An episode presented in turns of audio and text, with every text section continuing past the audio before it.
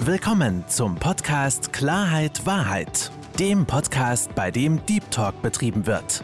Mit Fabian Wirth.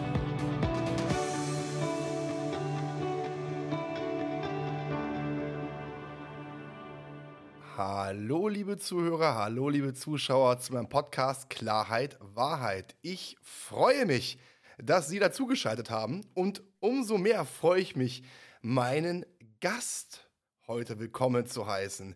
Herzlich willkommen ein zweites Mal, lieber Arndt Hebestreit. Ich grüße dich. Ja, hallo in die gesamte Runde und zusammen und lieber Fabian, ein zweites Mal, weil äh, die Zusammenarbeit, die Aufnahme und ich glaube auch die Themen aus dem ersten Podcast heraus äh, haben mich selber äh, so überzeugt, dass ich gesagt habe, komm, machen wir weiter. Machen wir weiter. Vor allen Dingen das Feedback war sehr, sehr positiv. Warum? Weil wir natürlich auch aufgrund deines Know-hows so ein bisschen in den medizinischen Hintergrund gegangen sind und auch ein paar Sachen erklären konnten.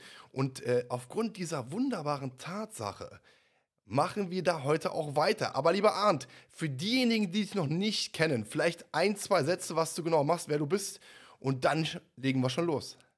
Jawohl, also ich bin der Arndt Hebestreit und war im Grunde genommen früher mal ein ganz normaler Mensch, der so als junger Mann seine Karriere angedacht ist und äh, angedacht hat. Ähm, und aus dem ersten Podcast mal reinhören, ist meine Geschichte ja ausführlich beschrieben. Dadurch, dass ich dann bedenkliche Gesundheitserfahrungen mit dem Thema Stress und mangelndes Selbstwertgefühl hatte, habe ich dann irgendwann äh, die neurowissenschaftlich-mentale Welt kennenlernen dürfen. Das hat mir äußerst intensiv und gut geholfen. So sehr, dass ich dann als junger Mann entschieden habe, nachdem sich meine gesamte Gesundheit wieder restrukturiert hat und der Erfolg letztendlich im Leben, auch im Job, sehr viel einfacher wurden, das Ganze dann ein paar Jahre später und nach sehr profunder wissenschaftlicher Ausbildung über mehrere Jahre ähm, zu meinem Job zu machen. Also ich bin Trainer und Coach im mentalen Bereich und im Kommunikationsbereich, unter anderem für Führungskräfte zum Beispiel. Das sind so Dinge, die ich tue und bewege. Für Führungskräfte, aber auch natürlich für jeden normalen Menschen ähm, bist du genau der richtige Ansprechpartner. Warum das so ist, lieber Arndt, das werden die Zuhörer jetzt gleich, gleich herausfinden. Und vor allem, wir haben heute ein, ein ganz spannendes Thema vor hm. uns. Wir haben beide so eine schöne Überschrift gemeinsam herausgearbeitet mit dem Titel Denken, Fühlen, Körperreaktionen. Das ist super interessant und jetzt wird es ein bisschen provokant, lieber Arndt. Jetzt wird es provokant. Warum Pessimisten eine kürzere Lebenserwartung haben als Optimisten. Hört sich mhm. jetzt im ersten Augenblick ein bisschen quacksalberisch an, ist aber nicht der Fall. Mhm. Genau. Das heißt, sie steigen heute so ein bisschen ähm, tiefer ein, vor allen Dingen auch so ein bisschen zu wissen, wie funktioniert das Gehirn, welche Auswirkungen haben, hat, hat eigentlich Stress auf den Körper, aber auch negative Gedanken. Und das Schöne ist, dass du heute uns einen Einblick gewährst in den medizinischen Hintergrund. Wie reagiert der Körper? Was passiert eigentlich im Körper? Und welche Veränderungen im positiven oder negativen Sinne gibt es im Körper? Und warum reagieren wir dann, warum wir so reagieren? Und da äh, würde ich liebend ähm, gerne mit dir ähm, starten und zwar zum Thema Reizen, ne? weil wir, wir nehmen ja Reize von, von außen auf. Ne? Dann Frage an dich, wie werden denn eigentlich Reize und Informationen in unserem Gehirn verarbeitet? Ja, das äh, ist eine ganz spannende Reise, die wir da vom Grundsatz her starten können. Und äh, ja, insofern äh, im Grundsatz eine Reise in die moderne Gehirnforschung oder allgemein die, die Neurowissenschaften, aber eben auch in die Stressforschung, in die Epigenetik und unter anderem auch in die Psychoneuroimmunologie. Ähm, grundsätzlich, ähm, wenn wir uns das Gehirn vorstellen als ein gigantisches Navigationssystem, bildlich gesehen natürlich, ähm, was primär die Aufgabe hat, uns so sicher wie möglich durchs gesamte Leben zu bringen, ähm, dann ist das meiner Einschätzung nach einfach ein äh, äh sehr guter Vergleich. Also insgesamt betrachtet ist äh, das menschliche Gehirn die komplexeste Struktur, die es bis heute sozusagen im Universum entdeckt gibt. Es ist ein phänomenales Hochleistungsorgan, und im Hintergrund, ohne dass uns das bewusst werden würde, alleine schon wegen rasender Verarbeitungsgeschwindigkeiten, die äh, mittlerweile gesichert entdeckt sind ähm, durch moderne bildgebende Verfahren, ne, wie zum Beispiel Kernspin, äh, Kernspintomographie, Computerresonanztomographie und anderen Möglichkeiten, aus denen sich eigentlich erst die Möglichkeit gegeben hat, dem lebenden Gehirn in der Gehirnforschung beim Denken und beim Verrichten seiner Tätigkeiten und was es alles im Hintergrund rasend schnell für uns bewegt, verarbeitet, äh, zuordnet. Ähm, ja, und damit kam dann die Entdeckung, dass unser Gehirn sehr viel mehr kann, als wir so meinen. Oder wie zum Beispiel einer der modernen deutschen Gehirnforscher, der äh, Herr Bierbaumer geschrieben hat in einem seiner wirklich auch lesenswerten Bücher, dein Gehirn weiß mehr, als du denkst. Und ähm, es ist ein super spannendes Feld. Und eine ganz wichtige zentrale Botschaft aus den modernen Neurowissenschaften ist, jeder Mensch, jeder, auch wenn wir vielleicht im Alltag manchmal denken, das könnte anders sein, jeder Mensch hat dieses eine zentrale Organ immer an Bord Ne? Auch, wenn im, auch, wenn wir vielleicht im Alltag manchmal denken, naja, ich kenne da jemanden, da bin ich mir nicht so sicher, ja. ob, das, ob das immer in, an Bord ist oder irgendwie vielleicht auch mal im Standby. Im Endeffekt ist es nie im Standby. Es ist immer aktiv und äh, es ist ein phänomenales Organ. Ich vergleiche das im Grunde genommen immer so ein bisschen mit so einem riesengroßen Konzern. Ja, also wenn man sich den Menschen als einen riesengroßen Konzern vorstellt, mit 45 Billionen einzelnen Mitarbeitern auf allen möglichen hierarchischen Ebenen, ähm, also 45 Billionen Zellen, die wir sozusagen als Community, Mensch mit durch das Leben tragen, dann ist äh, im Grunde genommen aus meiner Sicht das äh, menschliche Gehirn so etwas wie äh, die Vorstandsebene. Ne, denn zentrale Steuerungsapparat machthierarchisch quasi sehr hoch angesiedelt. Und es steuert und reguliert im Grunde genommen äh, alle anderen Organe, Organbereiche, ob das dann jetzt im Grunde genommen das Organ Haut ist oder ob es die Niere ist, die Leber ist, das Herz ist, äh, Lungentätigkeit, Atmung, aber auch das Immunsystem zum Beispiel und alles andere auch. Ne? Entweder im Stoffwechsel rauf oder im Stoffwechsel runter. Und ähm, im Grunde genommen ist das menschliche Gehirn auch gleichzeitig der größte Apotheker, den man sich weltweit vorstellen kann. Der größte Apotheker, das hört sich jetzt schon mal sehr, sehr interessant. Warum ist es der größte Apotheker? ähm, nun, wenn wir etwas wahrnehmen von außen, also das, was du gerade gesagt hast, einen Reiz, mhm. ne, irgendetwas, was wir sehen, was wir riechen, hören, schmecken oder was wir über oder den Haptik, mhm. Genau, mhm. Ne, was wir über den haptisch-taktilen Bereich wahrnehmen, also über die Hautoberfläche, dann äh, wird das zunächst im Gehirn genauso verarbeitet ähm, wie einen Gedanken, den wir denken. Ja, also wenn wir uns im Alltag so unsere Alltagsgedanken machen. Mhm. Und äh, in der gleichen Art und Weise wird so ein einzelner Gedanke oder eine Wahrnehmung von außen ähm, im Gehirn verarbeitet in rasender Geschwindigkeit. Die durchschnittliche sogenannte Assoziationsgeschwindigkeit 3000 Sekunden. Und das ist so rasend schnell, dass äh, wir das auf jeden Fall so im normalen Leben nicht bewusst mitkriegen können. Dafür ist unser Gehirn in der Hintergrundverarbeitung viel zu schnell. Und wenn ich jetzt einen allgemeinen Gedanken denke, ähm, ja, ich gucke auf den Bildschirm und sehe, da sind schon wieder wahnsinnig viele E-Mails angekommen. Und dabei habe ich die vorhin alle erst noch abgearbeitet. Ja, und dann zischt mir vielleicht so ein Gedanke durch den Kopf, Mist, schon wieder so viele E-Mails. Ja, so ein ganz klassischer, typischer Alltagsärgergedanke. Dann kannst du dir im Grunde genommen vorstellen, als wenn ich mich oder wir uns mit unserem Laptop an, äh, ins Internet begeben, eine Internetsuchmaschine benutzen, wie Google zum Beispiel.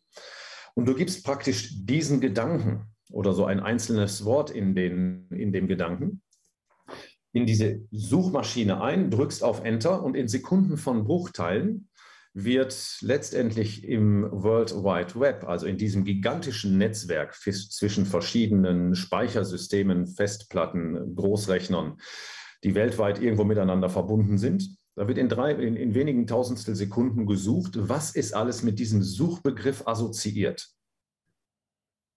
Okay. Ob das jetzt zum Beispiel so ein einzelnes Wort ist wie Mist, in diesem schon wieder so viele E-Mails, oder der Gedanke oder das Wort Problem, oder wie gesagt, ein, ein, ein Reiz, den wir von außen wahrnehmen, irgendein Geruch zum Beispiel oder irgendetwas, was uns ne, so ins Auge springt. Das wird praktisch, wir nennen das tatsächlich einfach so als Vergleichsbild, es wird gegoogelt im Gehirn. Das heißt, das Gehirn greift in dreitausendstel Sekunden auf alle ähnlichen oder gleichen Erfahrungen und Erlebnisse, die wir im Leben bis jetzt damit gemacht haben, mit äh, diesem Reiz oder mit diesem Gedanken oder mit diesem Wort, greift auf diese ganzen Einträge zurück und das ist auch der Grund, weswegen das Gehirn alles akribisch speichert. Ne? Früher hat man ja mal gedacht, naja, alles wird früher oder später dann ähm, ähm, nochmal analysiert und geguckt, ob das dann in den Langzeitspeicher verschoben wird oder nicht. Und äh, früher ist man davon ausgegangen, dass im Gehirn immer nur gespeichert wird, was für uns emotional positiv oder negativ eine besondere Bedeutung hat. Und der Rest wird gelöscht und über Bord gekippt. Da kann man heute sagen, nee, das äh, ist definitiv anders in unserem Gehirn steckt unser gesamtes Leben. Im Grunde genommen ab kurz vor der Geburt bis zum heutigen Tag und ungefähr in einer Signaldichte von 40.000 Signalen pro Sekunde, was nichts anderes ist als 40.000 Mikroerfahrungen pro Sekunde in etwa, die wir wahrnehmen, zumindest tagsüber, wenn wir wach sind. Ähm, und die werden fein säuberlich und akribisch letztendlich in diesem gigantischen neuromentalen Netzwerk unserer Gehirnzellen und der neurosynaptischen Verbindungen abgespeichert. Eine ganz kurze Frage dazu, äh, Arndt, weil ich finde es gerade super, super spannend, weil ich das gerade mit dem Thema Selbstwert auch verbinde, weil du hast gerade was gesagt, wie das Gehirn greift aus oder auf, auf, auf Erfahrungen zurück. Erfahrungen, die wir in der Vergangenheit gesammelt haben. Ja. Und wissen wir ja, gerade im Selbstwertbereich ist es so, dass man ganz oft gewisse Glaubenssätze, ich sag jetzt mal, impliziert bekommen hat, dass man gewisse Fremdbewertung bekommen hat. Das heißt ja im Umkehrschluss, du hast es so gerade beschrieben, es kommt eine Situation, die erinnert mich, manche sagen auch triggern. Ne, das ist ja ein Begriff, den ich immer mehr höre, triggern. Ja. Und dann kommt sofort diese Verbindung, sozusagen, das Gehirn arbeitet, findet diese Bilder, so würde ich es jetzt mal darstellen, assoziiert es sofort und schon bist du in diesem Film drin. Genau, so kann man das im Grunde genommen beschreiben. Ähm, und äh, das ist letztendlich genau der Hintergrund. Ne? Bei diesen dreitausendstel Sekunden Verarbeiten eines Reizes oder eines Gedankens, den wir selber denken, ist sozusagen das biologische Ziel, praktisch sofort zu scannen in diesem Google-Suchprozess im Gehirn. Ähm, welche Erfahrungen liegen an? Bis runtergebrochen ins kleinste Detail, wie gesagt, diese in etwa 40.000 Signale pro Sekunde, die es festhält. Und das, der biologische Hintergrund oder das Ziel ist es letztendlich, durch diese ganzen gespeicherten Erfahrungen gleichzeitig die emotionale Bewertung vorzulegen. Das heißt, die ganzen Erfahrungen, die im Gehirn gespeichert werden, die werden also nicht nur als Bild gespeichert, gegebenenfalls mit Geruch oder anderen weiteren Sinneseindrücken, oder einzelnen Worten, sondern das, da oben steckt praktisch unser gesamtes Leben drin, wie ein gigantischer Film über fünf Dimensionen. Ne? Im Grunde genommen kann man sich das vielleicht auch vorstellen wie eine gigantische DVD, aber eben UHD oder Blu-ray oder ne, wie man diese Formate immer nennen mag, bis runtergebrochen ins kleinste Detail. Nur bei einer DVD habe ich nur zwei Dimensionen. Alles, was ich sehe, der visuelle Bereich, alles, was ich höre der auditive Bereich. Und bei uns Menschen kommt sozusagen im Film des Lebens, kommen noch drei weitere Bereiche dazu. Also alles, was ich äh, hier olfaktorisch wahrnehme, das ist der Bereich Gerüche, Nase. Das, was ich gustatorisch wahrnehme und letztendlich lerne, ähm, der, das sind die, das sind die, äh, der, der Bereich Geschmack und eben der haptisch-taktile Bereich, ne, äh, Reizung über die Hautoberfläche. So, und über diese fünf Kanäle steckt da oben bis ins kleinste Detail runtergebrochen unser gesamtes Leben. Und natürlich war es deswegen damals in der Gehirnforschung als Ende der 70er, Anfang der 80er Jahre zunächst diese großen bildgebenden Verfahren aufkamen und man dem menschlichen Gehirn endlich zusehen konnte bei der Verrichtung seiner Tätigkeiten. Und man entdeckte halt diese rasende Geschwindigkeit, mit der im Hintergrund äh, verarbeitet wird. Entstand letztendlich dann auch die Frage, ja, aber warum speichert unser Gehirn denn dann fein, akribisch unser gesamtes Leben immer ständig ab? Und im Grunde genommen ist die Antwort ganz einfach. Je mehr festgehalten und gespeichert wird, umso präziser sind die Details, die einzelnen Erfahrungen und Erlebnisse im Gedächtnis abgelegt, damit das Gehirn in diesen 3000 Sekunden möglichst hochpräzise entscheiden kann, wie diese Erfahrung letztendlich zu bewerten ist. Der Geruch oder ne, der Geschmack oder das, was ich gerade da sehe, oder das, was ich gerade da denke oder gegebenenfalls höre von anderen, wie zum mhm. Beispiel einzelne Worte. Und ähm, ja, dann kann man sich im Grunde genommen vorstellen, wenn ich jetzt zum Beispiel ein, einen ganz einfachen Gedanken nehme, wie dieses Wort, was oft in der Alltagssprache vorkommt, Problem, dann ist das so, als wenn ich jetzt bei Google in die Suchmaschine oben in die Suchleiste dieses Wort eingebe. Ich drücke auf Enter und schon wird weltweit in dem gesamten Netzwerk gesucht. Wenn ich jetzt dieses Wort denke, dann wird in meinem neuromentalen Netzwerk da oben in 3000 Sekunden gesucht. Was ist alles damit assoziiert? Erfahrungen, Erlebnisse, Streitgespräche, Knöllchen bekommen, was weiß ich. Ne? Aber in 3000 Sekunden halt. Und hinter diesen ganzen Erfahrungen stecken gleichzeitig die Information, wie habe ich mich in der jeweiligen Situation, in der jeweiligen Erfahrung gefühlt. Sozusagen der emotionale Zustand auf Basis abgespeichert von Hormonstatus und neuronaler Aktivierung, die ich in diesem Moment dieser Erfahrung hatte. Das heißt, eine ganz kurze Frage dazu, Arndt. Ähm, du hast gerade gesagt, wenn man das in, in negativ aufnimmt, ne? oder beziehungsweise in Problemen denkt. Ähm, es gibt ja Menschen, ja. die sind problemorientiert und es gibt Menschen, die sind lösungsorientiert. Ja. Ähm, das heißt, so wie ich das verstehe, weil ich jetzt darauf mich besinne, was du gerade gesagt hast, dass wir ja uns Erfahrungen gespeichert werden, heißt es ja auf gut Deutsch auch, dass der Mensch, je nachdem, welche Erfahrung er gesammelt hat, auch zu einem problemorientierten oder lösungsorientierten Denken in Anführungsstrichen anerzogen wird. Mhm. Habe ich das so richtig verstanden? Ja, vom Grundsatz her. Klar. Ne? Weil ähm, es gibt da übrigens ähm, einen sehr interessanten Beitrag, ursprünglich aufgenommen von der BBC. Ähm, das war früher mal eine Lehr-DVD, die ich zur Zeit meiner Ausbildung damals noch teuer einkaufen durfte. Die findest du heute bei YouTube. Nennt sich Expedition ins Gehirn. Expedition ins Gehirn, da gibt es einen Teil 1, Teil 2, Teil 3. Da siehst du Menschen mit außergewöhnlichen Inselbegabungen, was die Gedächtnisleistungen angeht. Das lohnt sich, das sich mal ganz anzugucken. Die drei Teile sind jeweils so ungefähr 20 Minuten lang. Das betrifft die Menschen, die der Gruppe der Savants weltweit zugeordnet sind. Und dieses Savant, Savant kommt aus dem Französischen von savoir, Wissen, Savant, die Wissenden. Ähm, die können im Regelfall vor allen Dingen im visuellen Bereich auf diese ganzen Details, die unser Gehirn praktisch abspeichert, äh, hochpräzise zurückgreifen ähm, und können aus dem Gedächtnis heraus sozusagen zum Beispiel äh, Bilder von ganzen Städten malen, wie Paris, New York, Rom, und zwar wirklich aus dem Gedächtnis heraus. Ne? Ähm, also du kannst dir vorstellen, die machen einen Helikopterrundflug, 45 Minuten lang, also insbesondere dieser eine, Stephen Wilshire heißt der, oder Living Camera hat man ihn auch genannt. Und dann guckt er sich die Stadt aus der Vogelperspektive aus dem Hubschrauber an und malt die anschließend so in zwei, drei Tagen Zeit auf eine gigantische Leinwand wie ein Panorama. Und egal welche Stadt er malt, du kannst dich an jedes einzelne Gebäude stellen, auf diese Gemälde, die er malt mit einer Lupe und die Fenster zählen in der Horizontale, in der Vertikale, die richtige Anzahl der Fenster an, an, an jedem Gebäude. Und das in Rom oder in New York oder Chicago oder Hamburg oder wie gesagt auch Madrid hat er mal gemalt, Paris. Das ist wahnsinnig verblüffend.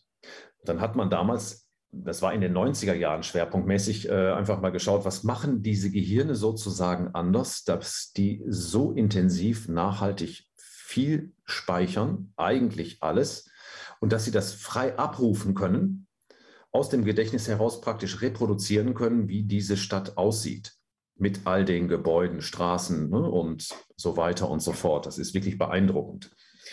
Ähm, und ganz spannend ist, ähm, das heißt mittlerweile sehr, sehr, sehr klar, als Ende 1990, äh, 1999 dieser Film entstanden ist, war eine klare Aussage, ja, und das sieht in jedem menschlichen Gehirn ganz genauso aus. Nur es gibt geringfügige Unterschiede zwischen uns Normalmenschen im Alltag und diesen Savants ähm,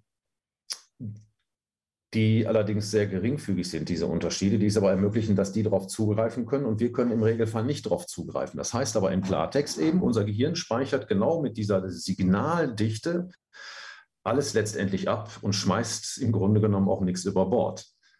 Und der Hintergrund, warum das Gehirn das tut, das ist, um möglichst bei dem, beim Assoziieren in diesen 3000 Sekunden, also beim Vergleichen dieses Gedankens oder dieses Reizes oder dieser Aussage von Mama und Papa, früher in der Erziehung zum Beispiel, ähm, eben abzugleichen, quasi ist da, liegt da Gefahr oder ist da keine Gefahr? Musst du aufpassen und äh, möglicherweise gleich flüchten oder angreifen, beziehungsweise dich verteidigen?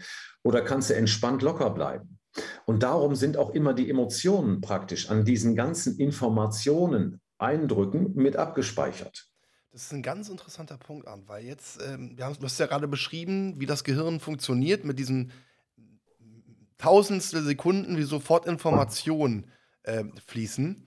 Ja. Ähm, dann ist ja auch die, der Punkt, wenn, wenn ich jetzt mir vorstelle, okay, ich, ich, ich sehe etwas und mein Gehirn arbeitet dann stellt sich mir die Frage, aber nehme ich denn dann teilweise Dinge anders wahr oder falsch wahr, weil ich im Endeffekt durch Erfahrung meinerseits, ähm, wie sagt man das so schön, ähm, manipuliert oder ja, Informationen oder, oder Erfahrung gesammelt habe, äh, weil das würde mich mal interessieren mit dieser, mit dieser Wahrnehmung, weil man kann ja, es gibt ja von der Wahrnehmung, jeder nimmt ja Dinge anders wahr, Situationen anders wahr.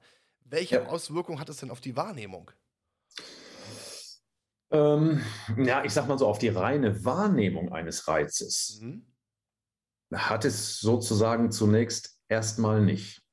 Aber der Unterschied ist dann, und das kann von Mensch zu Mensch eben individuell ganz unterschiedlich aussehen, weil der ein oder andere Mensch möglicherweise mit diesem Reiz, mit diesem Geschmack, mit diesem Geruch oder mit diesem ne, Erlebnis oder mit diesem Wort ganz andere Erfahrungen äh, äh, abgespeichert hat als der andere Mensch. Und äh, das macht dann schon einen großen Unterschied. Aber das ist genau das, wo sich praktisch dann der Unterschied zeigen kann beim Assoziieren. Wenn das Gehirn auf alle gemachten Erfahrungen, die zu diesem Gereiz dazugehören, ob das nun gleich ist oder nur ähnlich, aber die dazugehören, dann greift das Gehirn genau gleichzeitig in diesen 3000 Sekunden auf alle emotionalen gelernten Bewertungen zurück, die dahinter liegen. Ne? Der hormonelle und neuronale Status, der anliegt, mit diesen Emotionen verbunden. Und das ist ein ganz wichtiges biologisches Ziel, dass das Gehirn das letztendlich macht. Also im Grunde genommen, wenn wir denken, fühlen wir anschließend. Wenn wir wahrnehmen, fühlen wir anschließend. Das geht nur so rasend schnell in dieser Vertaktungszeit von 3000 Sekunden, dass uns das im Alltag so erstmal nicht bewusst wird. Aber das ist genau das biologische Ziel.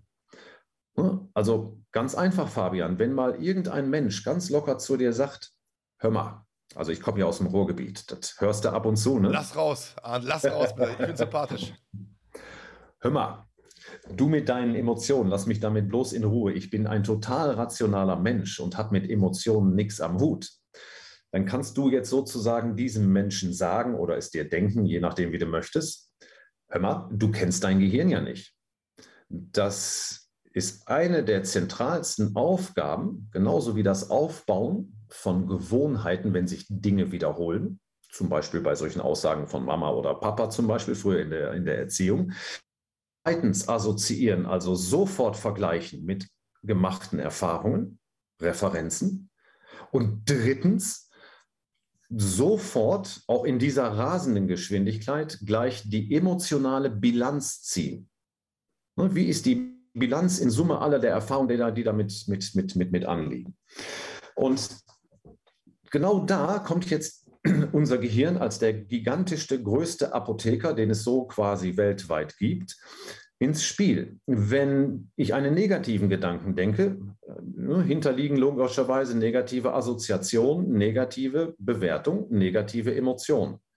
Und diese Emotionen, die haben den biochemischen Auftrag, den entsprechenden angemessenen Zustand im Körper sofort herzustellen. Was im Klartext nichts anderes heißt, als wenn negativ assoziiert und bewertet, sprich Emotionen, dann sofort praktisch alles im Körper aktivieren, was jetzt zum Beispiel im Wesentlichen mit Stresshormonen zu tun hat und den entsprechenden Neurotransmittern und so weiter und so fort. Das heißt, in dem Moment macht da oben unser gigantischer Apotheker Gehirn die Apothekerschubladen alle auf, in denen jetzt wichtige körpereigene Substanzen drin sind, holt die raus und schickt die praktisch dann in den Körper rein. Das sind unter anderem die Stresshormone, vor allen Dingen äh, auch zum Beispiel das Endorphin, körpereigenes Morphium. Dann das Adrenalin, Noradrenalin spielt dabei auch eine Rolle. Ne? Befehl vom Gehirn an die, äh, ans Nebennierenmark, Adrenalin ausschütten und Cortisol ausschütten. So, mit dem Ergebnis, jetzt einfach erstmal simpel ausgedrückt, ausgedrückt Drehzahl im Körper sofort hoch. Ne? Denn negativ ist für das Gehirn sozusagen immer die Aktivierung Alarmzustand. Man könnte sagen, die schnelle Generalmobilmachung für Flucht bzw. Angriff oder Verteidigung. Weil alles, was für uns fürs Gehirn ein negatives Vorzeichen hat, und wenn es nur so ein kleiner Alltagsärgergedanke ist, oder wenn es der Gedanke ist, der früher vielleicht mal ne, in, im, im, im, Elternhaus oft genannt worden ist, äh, was sollen denn andere von dir denken, wenn? Mhm. Das aber, das finde ich, das finde ich gerade ganz, ganz, ganz krass, äh, weil es heißt ja eigentlich, und das ist ja genau diese, diese These, die wir am Anfang auch ähm, gesagt haben, dass ähm, Pessimisten eine kürzere Lebensdauer haben als Optimisten. Warum? Weil dieses Negativ der Körper ja viel mehr Stresshormone hat und auch dementsprechend belastet ist die ganze Zeit. Und vor allen Dingen auch bei Menschen, die auch ähm, fehlenden Selbstwert haben. Das ist ja auch eine, ein, ein negatives Denken. Ein negatives Denken über sich selbst heißt ja im Umkehrschluss auch, dass Menschen, die, wo, das, wo der Selbstwert nicht richtig ausgeprägt ist, auch die Lebenserwartung nicht so ganz ausgeprägt ist wie bei einem Menschen, der mit sich selbst im Reinen ist und der ein gesundes Selbstbewusstsein und einen gesunden Selbstwert hat. Ja, das ist so. Ich meine, selbst die WHO, also die Weltgesundheitsorganisation, sagt ja mittlerweile seit äh, einigen Jahren, ähm, die größte Gefährdung für die menschliche Gesundheit im 21. Jahrhundert ist das Phänomen Stress. Das Phänomen Stress ist im Grunde genommen aber eigentlich ganz einfach, wenn man das wirklich modern, ne, ganzheitlich oder systemisch betrachtet definiert ähm, egal ob jetzt aus der Ecke Neurowissenschaften oder Stressforschung oder Psychoneuroimmunologie oder Epigenetik, ähm, dann kann man im Grunde genommen ganz einfach sagen, ja, eine heute angemessene Definition für Stress ist ein negativer Gedanke gleich einmal Stress im Körper. Mhm. Ne?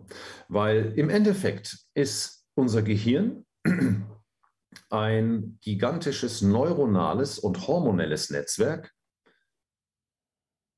im gesamten Körper. Ne? Und letztendlich, wenn ich jetzt einen negativen Gedanken denke, hatten wir ja gerade gesagt, ne, dann holt der Apotheker da oben in Bruchteilen von Sekunden, in ungefähr 3000 Sekunden, nach Wahrnehmen oder Denken, assoziieren und bewerten, die entsprechenden, äh, äh, ich nenne es in dem Falle mal wirklich äh, Giftsubstanzen aus dem Körper raus die sind nicht wirklich giftig im wahrsten Sinne des Wortes, ne? weil das ist ein gigantisches Schutzsystem, was jetzt in Bruchteilen von Sekunden, wie gesagt, wie eine Generalmobilmachung im Körper aktiviert wird, mit dem Ziel, uns äh, unseren, unseren gesamten Körperstoffwechsel umzustellen von Ruhe und Entspannung auf Spannung, auf Anspannung deswegen wird auch der Muskeltonus unter anderem unmittelbar angespannt für die schnelle Reaktion, für Flucht oder, oder Angriff. Oder ganz einfach gesagt, wenn du dich mal irgendwann im Leben super heftig erschreckt hast,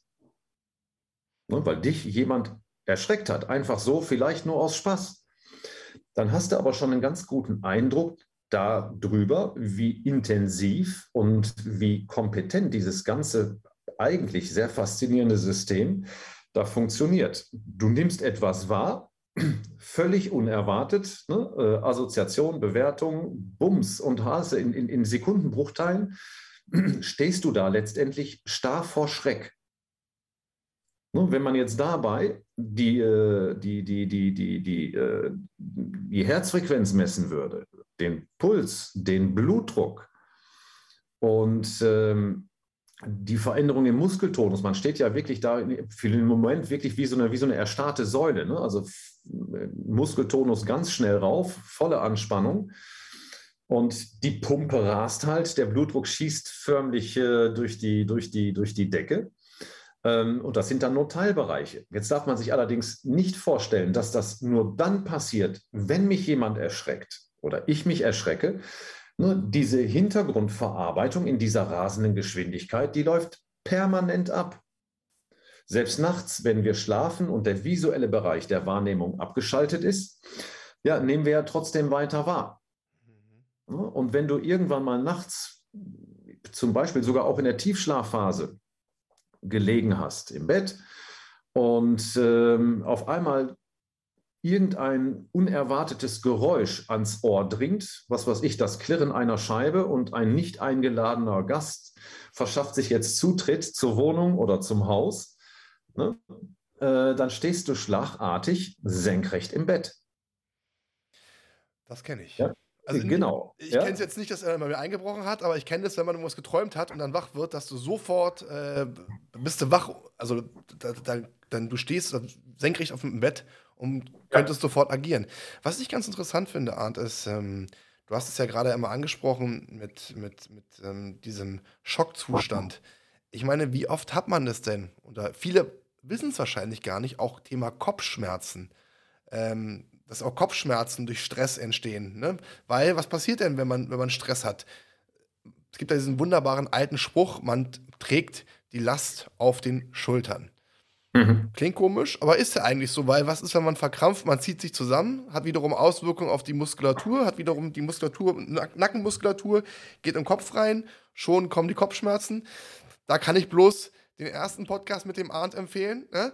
Zum Thema, lieber Arndt, wie viele Matratzen hast du insgesamt geholt? Oh, oh, ich glaube sieben oder acht. Sieben oder acht Matratzen. Also wie gesagt, für diejenigen, die es gerade nicht verstehen, hört euch auf jeden Fall die erste Folge mit Arndt an, dann werdet ihr es verstehen. Ähm, ist aber, es ist, ja, es ist ja wirklich faszinierend. Da kann man wirklich sagen, das Gehirn hat die Zügel des menschlichen Körpers in der Hand. Im Wesentlichen. Ne? Natürlich gibt es auch Rückmeldungen von den einzelnen Organen ans Gehirn, insbesondere auch zum Beispiel aus dem Magen-Darm-Bereich, aber auch aus dem Immunsystem. Das funktioniert wie ein gigantisch miteinander ne, kommunizierendes äh, äh, äh Netzwerk. Allerdings hat unser Gehirn ganz, ganz, ganz wesentlichen Einfluss. Ne? Andersrum gesehen, weißt du, wenn ich zum Beispiel einen positiven Gedanken denke oder ich nehme etwas Positives wahr, der Blick jetzt hier, ich gucke gerade aus dem Fenster mhm. ähm, und sehe einen strahlenblauen, strahlenblauen Himmel und äh, Sonnenschein, äh, angenehme Temperaturen, im Schatten im Moment so 17 Grad. Und das sind ja eine ganze Menge Sinneseindrücke, die für die meisten Menschen sehr positiv assoziiert sind. Bei mir auch. Jetzt ist das genau so, dass in dem Moment, wo ich das praktisch wahrnehme, es wird assoziiert, es wird bewertet, das, positive Emotionen, die in Sekundenbruchteilen da oben im Gehirn sozusagen veranlasst werden. Und die werden dann im limbischen System halt auch biochemisch hergestellt. Ne, jetzt bei positiver Assoziation, positive Emotionen kommt dabei raus, Ausschütten quasi oder ne, Produzieren der Glückshormone. Serotonin, Oxytocin, Dopamin, die spielen dabei eine ganz mittragende Rolle. Also schon ist unser gigantischer Apotheker da oben sofort wieder ähm, aktiv. Ne? Und in diesem Falle greift es halt absolut gesunde Substanzen aus seinem gigantischen Apothekerschrank raus, aus diesen Schubladen eben die Glückshormone und die entsprechenden Neurotransmitter, Neuropeptide unter anderem, die damit, äh, die damit einhergehen.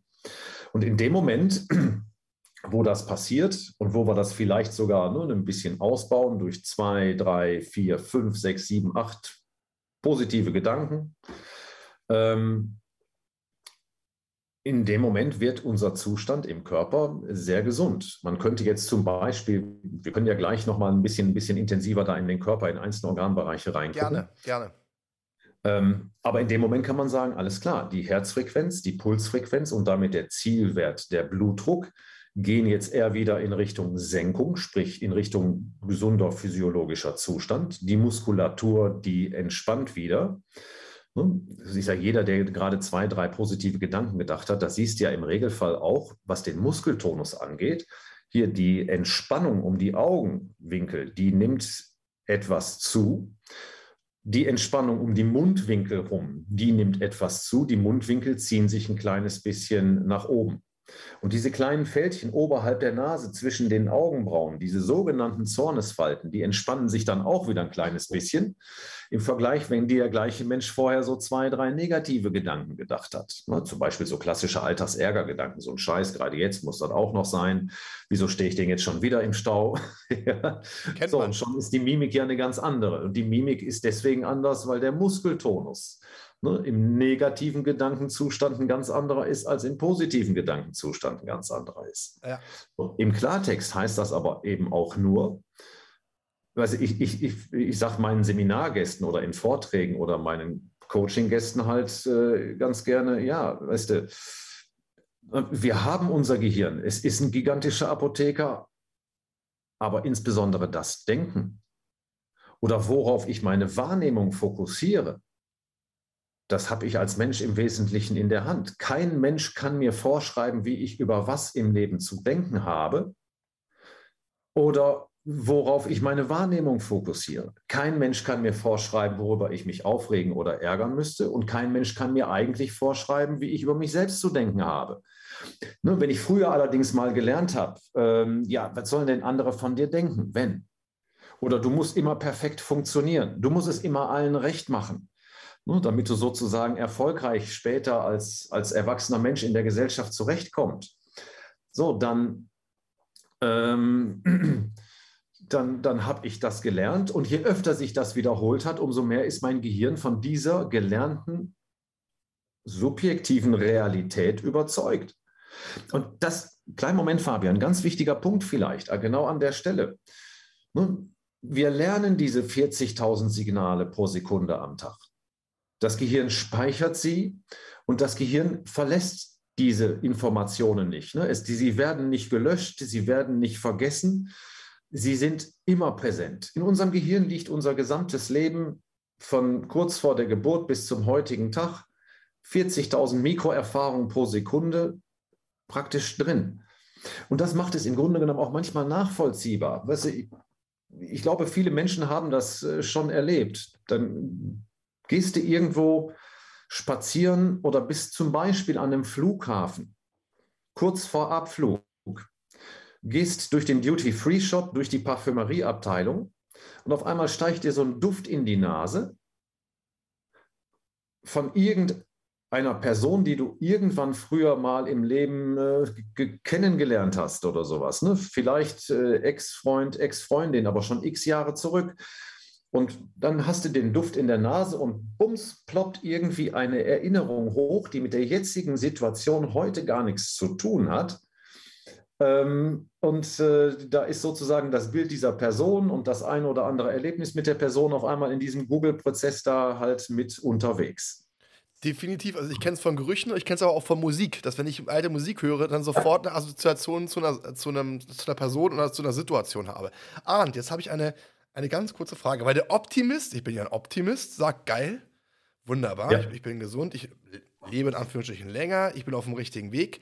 Der Pessimist würde jetzt aber sagen, na schönen Dank, ich bin Pessimist, ich kann jetzt eh nichts machen. Äh, mhm. Weil der denkt ja eh negativ. Äh, du hast es ja. gerade auch schon mal kurz angerissen, wo ich auch mich einschalten wollte. Gerade für die, für die Pessimisten, du hast es ja auch gerade gesagt, es ist eine Entscheidung, die man selbst trifft. Ähm, sind Pessimisten Pessimisten, weil sie so erzogen worden sind. Ich gehe davon aus, wegen den, wegen den Glaubenssätzen, die ihnen impliziert worden sind. Ähm, und ich möchte jetzt eine, eine Frage an dich stellen, Arndt.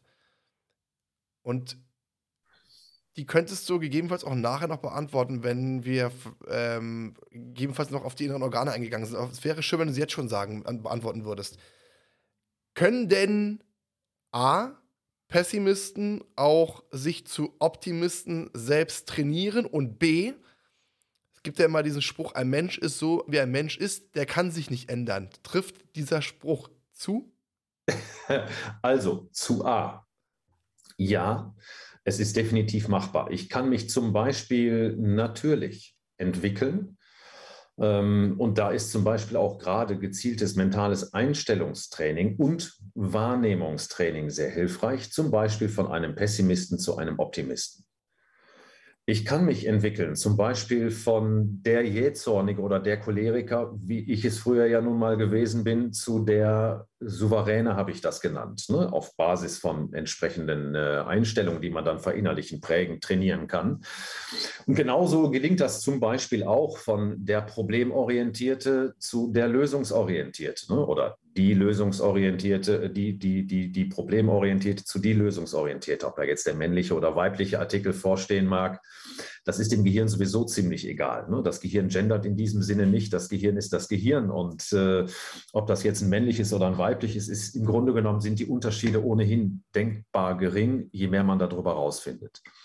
Zweitens, ähm, dieser Spruch, ähm, wie hast du ihn gerade genannt? Äh, ich, ich, der, ich bin der Mensch ich ist, bin, ich kann mich nicht ändern. Genau, ich bin, äh, der Mensch ist so, wie er man ist. Er kann sich, er oder sie kann sich ja eh nicht ändern. Das funktioniert nicht. Das ist ja so ein Satz, den man des Öfteren mal hört, wo ich immer sage, das ist Bullshit. Ja, das, so, so habe ich ja früher durchaus auch gedacht. Das war im Grunde genommen im Nachhinein betrachtet immer eine bequeme Ausrede. Für es liegt nicht an mir, sondern es liegt an den anderen. Ne? Rücken, Nacken, schlechter Schlaf war bei mir ja früher immer die Matratze, nicht ich, dachte ich. So, und ähm, insofern ist das eigentlich, äh, nein, der Spruch ist nicht haltbar. Ich meine, alleine schon die Tatsache, wenn wir 40.000 Signale pro Sekunde lernen, sprich 40.000 Mikroerfahrungen, und die weitreichend auch gespeichert werden, dann wäre es ja komisch, ähm, ja, wenn wir mit den ganzen Erfahrungen, die wir machen und die wir sammeln, uns nicht entwickeln würden. Mhm. Entwickeln, ob jetzt in eine positive Richtung durch bestimmte Lebenserfahrungen oder in eine negative Richtung durch bestimmte Lebenserfahrungen, sei ja noch dahingestellt. Aber wir lernen ständig. Und im Grunde genommen braucht man ja eigentlich nur mal sich selber zu fragen. Ne, wenn ich jetzt heute mein Leben betrachte und ich gehe mal so zehn oder von mir aus auch 20 Jahre zurück, wie sieht es denn zum Beispiel mit dem Wertesystem aus? Sind grundsätzlich in den 20 Jahren alle Werte gleich geblieben? Ne, oder hat sich da im Wertesystem ein bisschen was verändert? Im Sinne von, ja, früher habe ich mehr Wert da und da drauf gelegt, heute, so nach den und den Erfahrungen, lege ich eher mehr Wert da und da drauf. Dann hat sich nicht das gesamte Wertesystem grundlegend geändert, aber es hat sich entwickelt auf Basis von Erfahrungen. Und deswegen legen wir vielleicht ein paar Jahre später halt mehr Wert auf das, statt früher auf das. Mhm. Und die Werte sind dann durchaus alle noch vorhanden, aber die Prioritäten alleine ne, der Werte, die können sich verschieben. Und natürlich genauso mit den Werten über die Erfahrungen, die wir so sammeln, auch unsere, unsere, unsere Einstellungen zu den unterschiedlichsten Dingen im Leben, die sich da auch mit verändern ich höre immer mal so ne, in Seminaren oder Coachings von Menschen gut gemeint, wirklich ne, herzlich und echt lieb gemeint, bleib so wie du bist.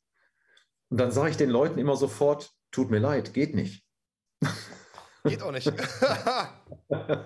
ja, da ich mein, mein Gehirn auch, ich bin jetzt 54 Jahre jung, aber mein Gehirn lernt halt ständig immer noch diese ungefähr 40.000 Signale pro Sekunde dazu.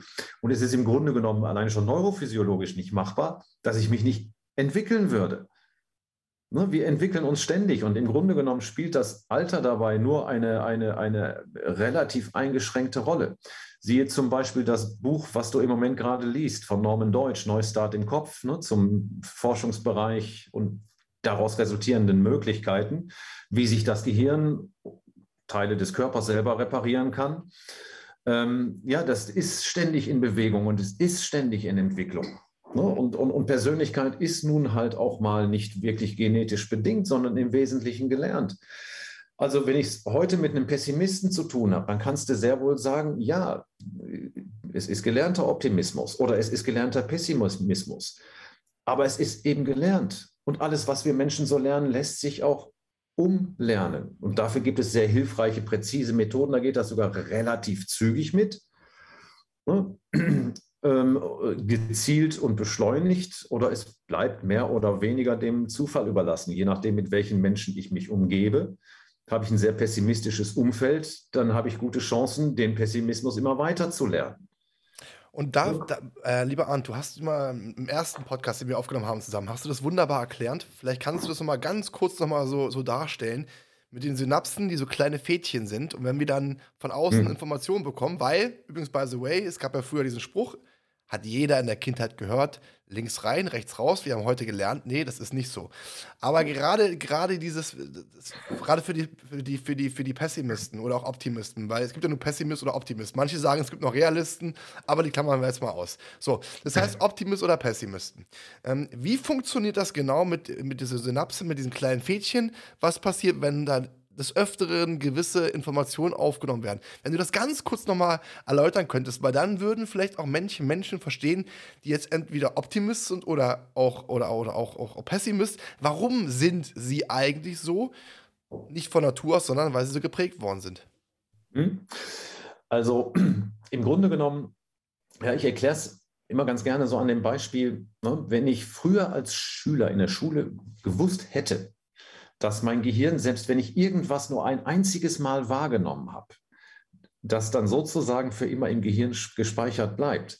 Ja, dann hätte ich gesagt, Mensch, phänomenal. Das hätte doch im Grunde genommen zum Beispiel das Vokabellernen früher im Englischunterricht oder bei welcher Sprache auch immer eigentlich sehr vereinfacht. Aber wenn der Lehrer früher zu mir gesagt hat oder zu uns Schülerchen da in der, in der, in der Schulklasse, so, Seite 23 im Vokabelheft bis morgen auswendig lernen, dann bin ich natürlich mit wahnsinniger Begeisterung, hochmotiviert, nach Schulende sofort nach Hause gerannt, um das Vokabelheft zu nehmen, die Seite 23 aufzuschlagen. Ja, allerdings war die Motivation meistens nur ganz kurz anhaltend. Ich habe die Seite dann quasi einmal kurz überflogen, habe aus dem Augenwinkel gesehen, ui, die Freundinnen und Freundinnen, die spielen schon da draußen auf der Wiese.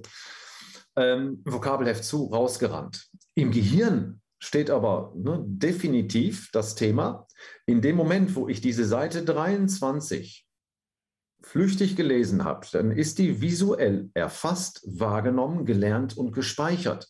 Die steht praktisch wie ein Foto in meinem Gehirn. So, jetzt ist nur das Thema an der ganzen Sache.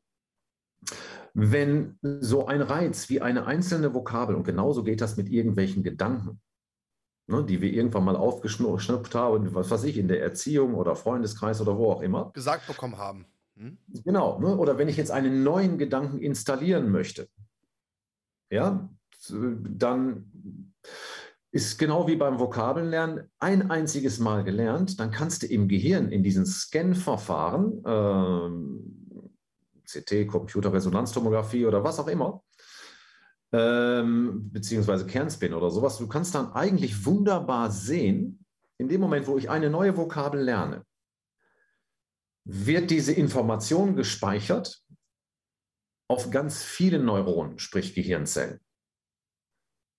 Das sind Tausende bis Millionen. Da kann man sich ja schon fragen, ja, warum nicht nur eine für diese Erfahrung oder diese Vokabel oder diesen Gedanken? Ganz einfach. Ne? Es ist eine hochintelligente Datensicherung, könnte man sagen, weil eine Gehirnzelle, die kann alleine schon wegen oxidativen Zellstress, was schon eben viel auch mit Stresszustand im Körper zu tun hat, zugrunde gehen. Und dann wäre eine möglicherweise wertvolle Erfahrung beim Assoziieren nicht mehr greifbar als Referenz. Also speichert das Gehirn immer gleich auf einem Verbundsystem von ganz vielen Neuronen diese Vokabel ab. Allerdings wenn das jetzt eben eine neue Vokabel ist oder ein neuer Gedanke, ein neuer Reiz, dann werden praktisch neue Verknüpfungen, neue Vernetzungen angelegt, weil neu. Und bei nur einmal diese Vokabel lernen, sind diese Vernetzungen von Gehirnzelle zu Gehirnzelle, wo das abgelegt ist, so dünn, im Grunde genommen hauchdünne Käbelchen, ne? die allerdings das sind ja elektrophysikalische Reize, die da durchwandern im Gehirn. Diese Käbelchen sind so dünn, die haben einen enorm hohen Widerstand, ne, einen elektrischen enorm hohen Widerstand. ähm, deswegen habe ich dann am nächsten Tag, wenn der Lehrer sagt, so, Vokabeltest, ne, los geht's, kaum eine Chance, auf die Vokabel zurückgreifen zu können. Wenn ich die Vokabel aber 20 Mal wiederholt habe, weil draußen war halt kein schönes Wetter und die Freunde spielten nicht da draußen und die Freundin und ich habe mir die wirklich 20 Mal angelesen, dann kannst du im, im, im, in diesen Scan-Verfahren, in diesen bildgebenden Verfahren wunderbar lesen, mit jeder Wiederholung werden diese Käbelchen praktisch weiter ausgebaut. Jetzt kommt der Effekt, dass unser Gehirn praktisch die zentrale Aufgabe hat, bei Wiederholung von Reizen oder beim Wiederholen von Gedanken ausbauen. Gewohnheit sozusagen anlegen. Ne? Und je öfter sich etwas wiederholt, umso mehr werden diese Käbelchen, Käbelchen verstärkt. Bei 20 Mal Vokabeln lernen sind diese neurosynaptischen Verbindungen, wo das abgelegt ist, einfach schon etwas ausgebauter und stabiler. Man könnte wirklich sagen, besser und stabiler vernetzt. Und umso einfacher wird es für das Gehirn sozusagen auf die da abgelegte Information, Vokabel, Gedanke, Erfahrung zurückzugreifen. Und wenn ich jetzt aber die Vokabel halt dann auch noch zusätzlich einmal abgeschrieben habe und ich habe sie mir vielleicht auch selber noch vorgesagt oder mit jemandem abgehört, dann habe ich jetzt schon 23 oder 24 Wiederholungen und gleichzeitig dann ja quasi auch mehrkanälig, weil ich habe die gesehen, 20 Mal ne, beim, beim, beim Lesen. Dann ist die haptisch-taktile Ebene sozusagen, ne, das Bewegen beim Schreiben der Vokabeln auch noch beteiligt. Und wenn ich sie dann auch noch gehört habe, so, dann ist die praktisch, äh, ja, nennt man im Allgemeinen mehrkanälig, in dem Falle dreikanalig abgelegt und noch öfter wiederholt. Und äh, ja, auch der emotionale Zustand, da wir uns im Regelfall als Schüler beim Lernen von Vokabeln jetzt ja nicht besonders glücklich gefühlt haben. Nee, auf keinen Fall. nee. Ja, so ist, ist das im Grunde genommen nicht wirklich mit einem besonders guten Gefühl abgelegt. Ne?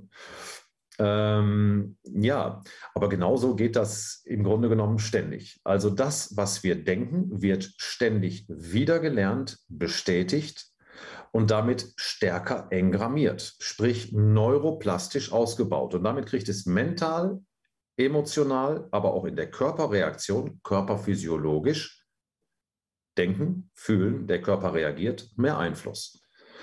Und wenn man jetzt zum Beispiel irgendwie so einen Spruch nimmt, was sollen andere von dir denken, wenn? Oder du, oder nicht, du, du musst immer perfekt funktionieren. Du bist nicht, du bist nicht gut genug bist, nicht, du bist nichts wert. So. Was das Thema Selbstwertgefühl angeht. Ne?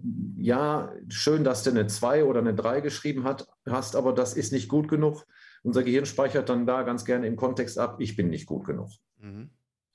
Ja, ähm, oder wenn es dann so eine vielleicht pessimistisches Elternhaus, Mama oder Papa oder beide, ne? ja, nee, also nee, das äh, schaffst du nicht, dafür bist du noch zu klein, lass das mal sein. Oder ein eher optimistisches Elternhaus mit eher optimistischen Aussagen. Ja, konzentrier dich gut, mach mal, versuch, das wird schon klappen. Ne, so eher aufwertende, motivierende und, und, und äh, befürwortende Aussagen. Also jedes Mal wird es im Gehirn festgehalten, jedes Mal wird es gespeichert. So, und wenn du jetzt so eine Aussage hast wie, ähm, du bist nicht gut genug mit so einer 3, ähm, und du hörst das regelmäßig. Ja, für mich ist immer ein gutes Beispiel halt dieses, ne, was sollen denn andere von dir denken? Wenn du jetzt nicht höflich guten Tag sagst, was sollen andere von dir denken? Guck mal, wie dein Zimmer schon wieder aussieht. Ne, was sollen andere von dir denken, wenn? Unser Gehirn lernt dabei letztendlich im Hintergrund, dass wir praktisch abhängig sind vom Urteil anderer. Was sollen andere von dir denken? Mhm.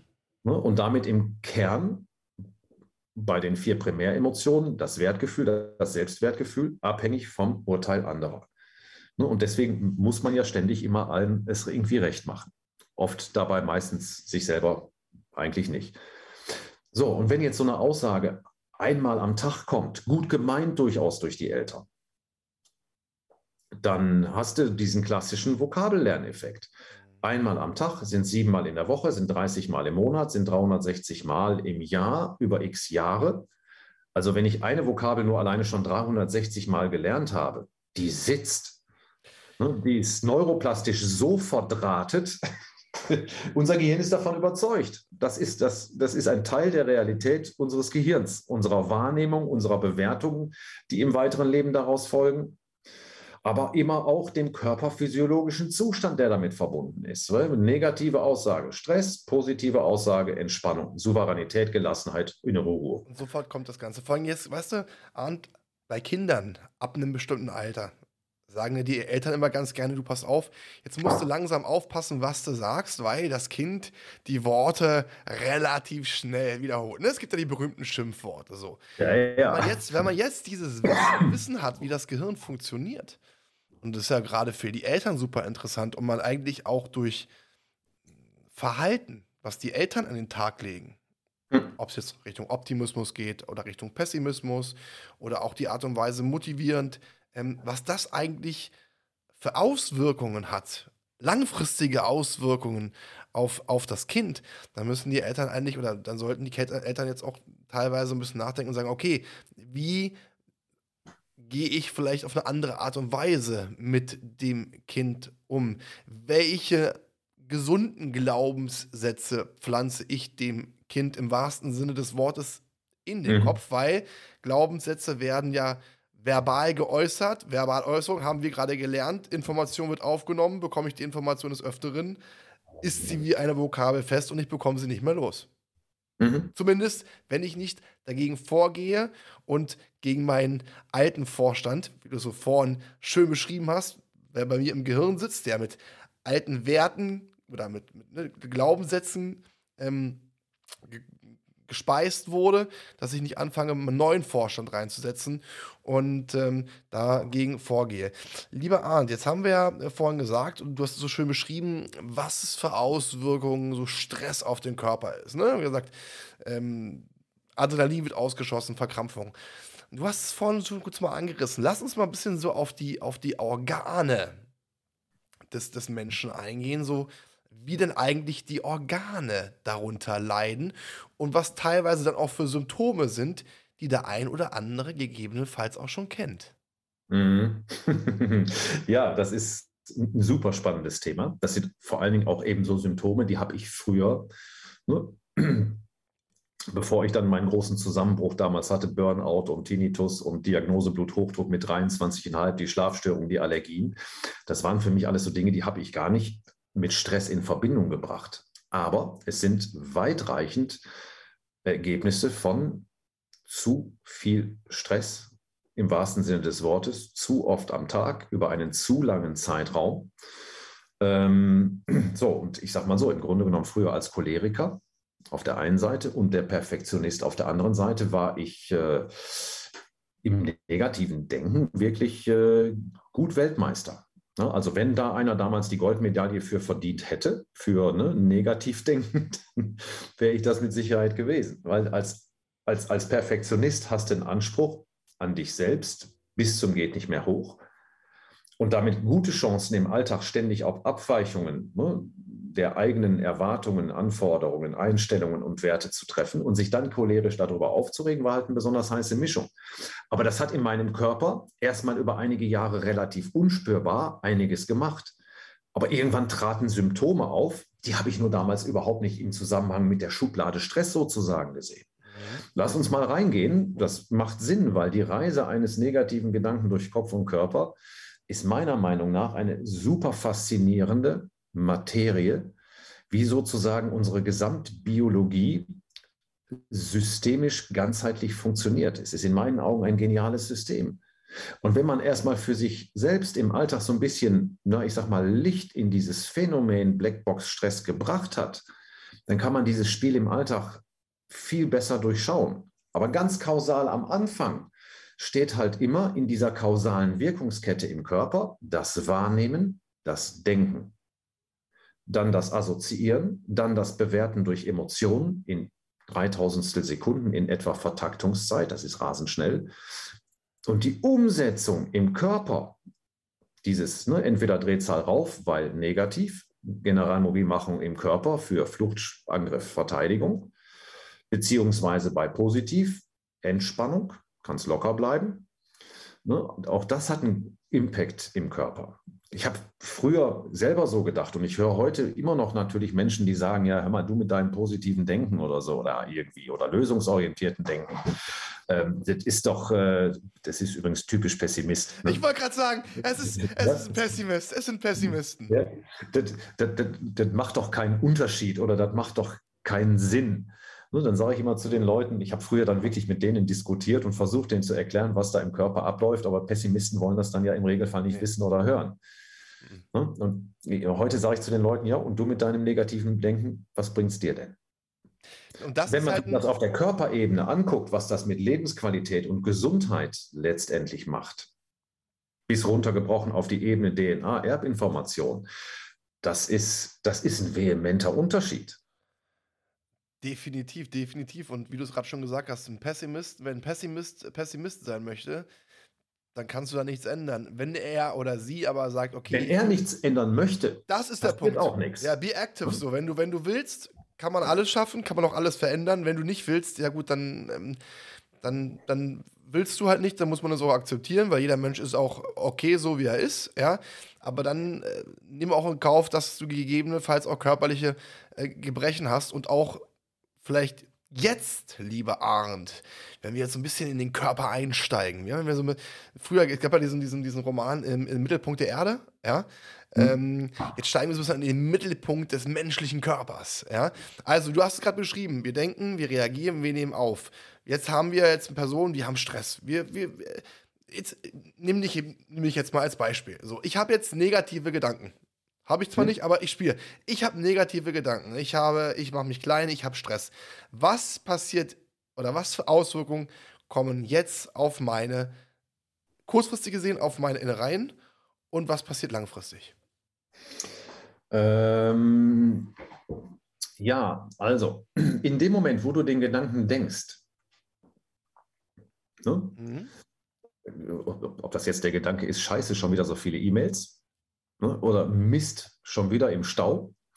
Oder der Gedanke ist, ähm, zählt ja für jede Form von negativen Gedanken. Ne? Mhm. Das schaffe ich nicht, das wird mir zu viel, ich bin es nicht wert, ich bin nicht gut genug oder was auch immer. Ähm, in dem Moment, wo du ihn denkst, in dem Moment ist das Assoziieren, das Bewerten schon durch, 3000 Sekunden. Und was jetzt eigentlich maximal in einer Sekunde im Körper passiert, das ist, äh, wenn die negative Bewertung vorgelegt ist, dann wird A sofort schlagartig der größte Apotheker der Welt, unser Gehirn, ne, den Befehl an das limbische System bildlich gesehen geben, negativ, äh, Stresshormone ausschütten und gleichzeitig und parallel das äh, Nervensystem aktivieren.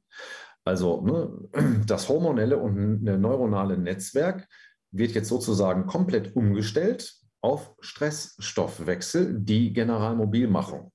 Jetzt erstmal neuronal gucken, dann heißt das zunächst ganz einfach Sympathikus Nerv aktivieren. Das ist praktisch unser Gaspedal der hat jetzt praktisch den Auftrag, neuronal in allen Systemen, die für Kampf oder Flucht oder Verteidigung wichtig sind, die Drehzahl im Körper, den sogenannten Arousal, also die vegetative Erregung, schlagartig hochzufahren. Ähm, und gleichzeitig wird der Vagusnerv aktiviert. Das ist praktisch das Bremspedal. Alles, was jetzt für Flucht bzw. Angriff nicht wichtig ist oder für Verteidigung, wird runtergefahren. Ja, da gehört zum Beispiel der Magen-Darm-Bereich dafür. Wenn jetzt dir sozusagen, unser Gehirn geht ja jetzt quasi in den Stressmodus, in den Stressmetabolismus, Lebensgefahr, negativ. Da steht ein Säbelzahntiger, Mammut, Braunbär. Ja. Und dann sollst du jetzt ja nicht mehr verdauen oder irgendwie Appetit haben. In dem Sinne geht es ums Überleben. Und deswegen Verdauung, Verdauungsorgane runterfahren von der Verstoffwechslung her. Genauso gut wie den Neokortex, da oben unser Denkapparat, ne, wo unsere Eigenschaften, Fähigkeiten, Kompetenzen, Stärken äh, äh, liegen, Situationen zu bewältigen oder irgendwie zu lösen. Ne, der Neokortex, der wird runtergefahren, denn du sollst jetzt auch nicht mehr bewusst nachdenken, wenn so ein Vieh da steht. Deswegen liegen unsere Reflexe auch im Wesentlichen im kleinen Hirn, damit wir ne, reflektorisch schnell reagieren können, aber nicht mehr denken, denn bewusstes Denken ist ja ziemlich träge und langsam im Vergleich zu den schnellen Taktungen da ne, mit 3000 Sekunden. Also Neokortex runterfahren. Mit anderen Worten, auch das wird im Alltag manchmal sehr schön greifbar. Ne, wenn du mal ein richtig, richtig heftiges Streitgespräch hattest, dann ist dir vielleicht aufgefallen, wenn da so richtig die Fetzen geflogen sind, ungefähr 20 Minuten nach Beendigung des Streitgesprächs, fallen dir auf einmal die guten Argumente wieder ein. Ja. Ja, also heute kann man die per WhatsApp oder per Telegram oder sowas hinterher schicken. Ey, du doof. Ne? Ist jetzt nicht das beste Argument, aber. ja, vor allen Dingen, vor allen Dingen, also erst, aber was ich interessant finde, du hast doch gerade das Thema Hunger angesprochen. Und ich ja. höre ganz, ganz, ganz viele Menschen, die mir gesagt haben, boah, ey, ich kann morgens nichts essen. Ich, ich krieg nichts runter. Ich kann immer erst spät abends essen. So. Und ja, und tagsüber flüchte ich dann auch nur zwischendurch mal eben irgendwas, dann meistens sehr kalorienhaltiges, zuckerhaltiges, Kohlenhydrate oder so, ne, um den Zuckerspiegel überhaupt bei so permanent hoher Drehzahl noch irgendwie hinterherzukommen. Kann man denn dann auch sagen, Arndt, dass Menschen, die, ähm, ich sag mal, erst abends essen können, ähm, dass die auch schon unter hohem Stress leiden, weil das, was du gerade beschrieben hast, ne? Die Alarmglocken gehen an, alles, was du zur Flucht brauchst, wird aktiviert, Bremsen werden gezogen, die du äh, zur, Frucht, äh, zur, zur, zur, zur, Flucht brauchst.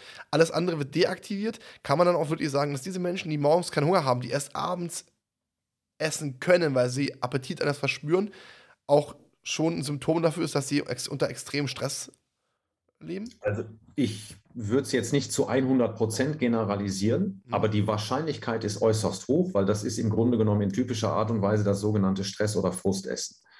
Ne? Erst abends, wenn dann irgendwie die Anspannung über den Tag, diese enorm hohe Drehzahl, dieser Arousal, auf Basis unserer Einstellungen, unserer, unseres, unseres situativen Denkens, ähm, ähm, dann ein bisschen nachlässt, dann kommt so eine Art Hungergefühl, aber dann auch ein massives Hungergefühl. Kenne ich. Ne? Ja, ja, ja es, das war bei mir früher auch so. Frühstück war nicht dran zu denken. Im Grunde genommen, ich bin wach geworden, merkte Rücken und Nacken und hab, dann weißt du, ging ja die Gedankenmühle schon gleich wieder los. Ne? Oh, so ein Scheiß, wieder schlecht geschlafen und der Rücken und der Nacken und kein Wunder gestern bei dem ganzen Tullus und äh, so und heute und gleich beim Kunden und dann musste dahin und dann ne, und äh, Drehzahl gleich wieder hoch. Das läuft.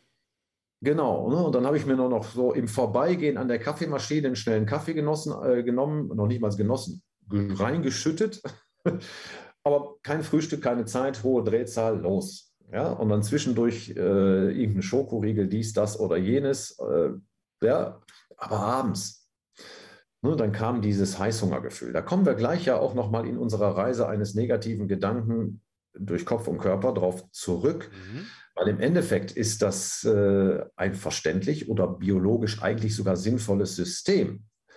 Ne? Erstmal sollen wir aber eben unter dem akuten Stressmoment, wenn für unser Gehirn theoretisch, obwohl es ja eigentlich nur ein negativer Gedanke ist, aber theoretisch jetzt der Braunbär da steht, ja, werden eben bestimmte Bereiche runtergefahren, so wie Magen-Darm-Bereich, äh, damit auch Hungergefühl oder Verdauung runterfahren. Neokortex runterfahren. Da entstehen dann die Konzentrationsschwierigkeiten, die mentale Leistungsfähigkeit oder die Konzentrationsfähigkeit, die lässt mit ein, zwei, drei negativen Gedanken sehr schnell nach. Ne? Und deswegen war dieses Prinzip mentale Stärke halt eben auch so ungefähr ab Anfang der 80er Jahre zunehmend interessant, mit den Erkenntnissen um die Gehirnforschung für den Bereich Spitzensport. Denn was brauchen die Jungs und Mädels da im Spitzensport, wenn die maximal im Wettbewerb unter Druck stehen? Ne, brauchen die trotzdem maximale Konzentration für den Wettkampf, für den Sport, für den Erfolg. Aber das ist ja nicht nur im Spitzensport so. Das ist ja letztendlich ein generelles Thema im Leben für alle Menschen. Übrigens wird auch das Immunsystem runtergefahren, nicht mit einem einzelnen negativen Gedanken. Aber wenn es dann zwei, drei, vier, fünf solcher Gedanken in einer so Alltagsärger-Gedankenkette sind, dann kannst du messen, wie die IgA-Konzentration im Blut relativ schnell runtergeht. Also ne, die IGA ist praktisch der, der medizinische Messmarker für die Immunkompetenz oder für die Immunleistung, die akut anliegt. Weil unser Immunsystem ist für Flucht und Angriff. Wenn dann ein Braunbär steht oder ein Säbelzahntiger oder Mammut, was weiß ich, ähm, nicht wichtig. Denn ähm, ja, die Viecher sind sowieso viel zu groß für unser Immunsystem, unsere T-Helferzellen oder die Antikörper, die Ne, für die, äh, ja, also, ne, so, da soll jetzt aber auch keine Energie verheizt werden, im Magen-Darm-Bereich nicht, im Immunsystem nicht, im Neokortex nicht. Die gesamte Energie im Körper, die soll jetzt in die Peripherie, vornehmlich in die Muskulatur, Fett, Sauerstoff, Zucker, die wichtigsten Energieträger oder Lieferanten, ab in die Peripherie, in die Muskulatur für Flucht und Angriff. Nicht in die anderen Organe, die jetzt für Flucht und Angriff eben nicht wichtig sind. Ja, deswegen wird Gas gegeben, neuronale Aktivierung, mhm. in den Bereichen, die für Flucht und Angriff wichtig sind und ausgebremst in den Bereichen, die für Flucht und Angriff nicht wichtig sind. Wohlgemerkt in Bruchteilen von Sekunden jeweils. Mhm. Man könnte sagen, Gedanke für Gedanke. Jetzt hatte ich ja gerade gesagt, naja, so ein negativer Gedanke, der fährt unser Immunsystem sozusagen noch nicht in die Immunsuppression rein, also runter mit der Leistungsfähigkeit. Aber wenn man sich vielleicht mal folgende Situation ganz einfach vorstellt. Du stehst mit dem Auto an der Ampel. Die Ampel ist rot. Gang raus oder Automatik auf N und du gibst Vollgas. Würdest du es machen? Nö. Nö. Weil wir genau wissen, macht keinen Sinn. Ne? Das Auto steht an der Ampel, wir haben den Gang sowieso raus oder die Automatik auf N und dann Vollgas geben, also den, den Motor in den Drehzahlbegrenzer reinjagen, macht im Motor Verschleiß ohne Ende und kostet Energie bis zum geht nicht mehr, obwohl sich das Auto gar nicht bewegt. Und dann hörst du auch noch dieses kreischende Geräusch des Motors im Drehzahlbegrenzer, das hältst du gar nicht lange aus. Ne? Weil dieses Geräusch signalisiert dir schon, ey, nicht gut. Und deswegen machen, deswegen machen wir das im Regelfall halt auch nicht. Aber im Grunde genommen machen wir das Gleiche mit unserem Körper. Nicht mit einem einzelnen negativen Gedanken. Aber wenn wir jetzt sozusagen da an der Ampel stehen, Gang raus, die Ampel ist rot, und ich denke jetzt einen negativen Gedanken, dann ist das im Grunde genommen so, als wenn ich ein kleines bisschen Gas gebe, also das Gaspedal mit so ein kleines bisschen durchdrücke. Sozusagen von Leerlaufdrehzahl 800 Umdrehungen auf 1100. Dann habe ich ein bisschen mehr Verschleiß durch diese höhere Drehzahl, durch diesen höheren Arousal im Körper. Dann, wenn wir uns im Alltag aber zum Beispiel über irgendetwas ärgern, dann bitte mal darauf achten. Das ist im Regelfall nicht ein Gedanke, der uns dann mal eben durch den Kopf liest, sondern das sind ja so klassische Alltagsärgergedanken. So ein Scheiß, gerade jetzt muss das auch noch sein ne, was soll jetzt und blop, blop. Das sind das meistens vier bis sieben Gedanken. Das ist diese Kette, die dann kommt, die wir auch vorhin beschrieben haben. Diese Gedankenkette oder ich kenne es von mir auch, ich habe ein Bild im Kopf und das Bild lässt mich nicht mehr los. Ja, genau. Das, ne, und genau. Ne, das sind so ganz klassische Alltagsärgergedanken. Ne, die haben wir irgendwann mal gelernt, die haben wir uns angewöhnt, die sind im Gehirn damit gut verdrahtet, neurosynaptisch, neuroplastisch, mental, emotional gut ausgebaut. Und damit ne, wird sozusagen deren Einfluss auf die Körperreaktion letztendlich immer größer. So, wenn ich jetzt vier bis sieben solcher Gedanken denke, naja, ich sag mal, wenn es sieben sind, dann bin ich im Grunde genommen mit dem Fuß schon fast auf dem Bodenblech und der, die Drehzahl ist mehr oder weniger schon im Drehzahlbegrenzer. Das Doofe an der ganzen Geschichte ist, wir spüren es nicht. In dem Moment. Ne? Wir denken, der Körper reagiert, aber wir spüren es nicht, weil nach innen eingebaut keine Sensorik dafür, die uns mal eben vermeldet, ey, die drei, vier, fünf Gedanken da gerade, die haben jetzt deine Herzfrequenz raufgejagt, die Pulsfrequenz, den Blutdruck, das Immunsystem fährt langsam aber sicher dann auch runter. Ähm, und insofern, äh, äh dafür ist unser Gehirn zu schnell. So, wenn wir jetzt im Körper weiter wandern, neben dieser neuronalen Aktivierung kommt die hormonelle Aktivierung und da wird unter anderem ausgestüttet im Bereich der Endorphine das körpereigene Morphium.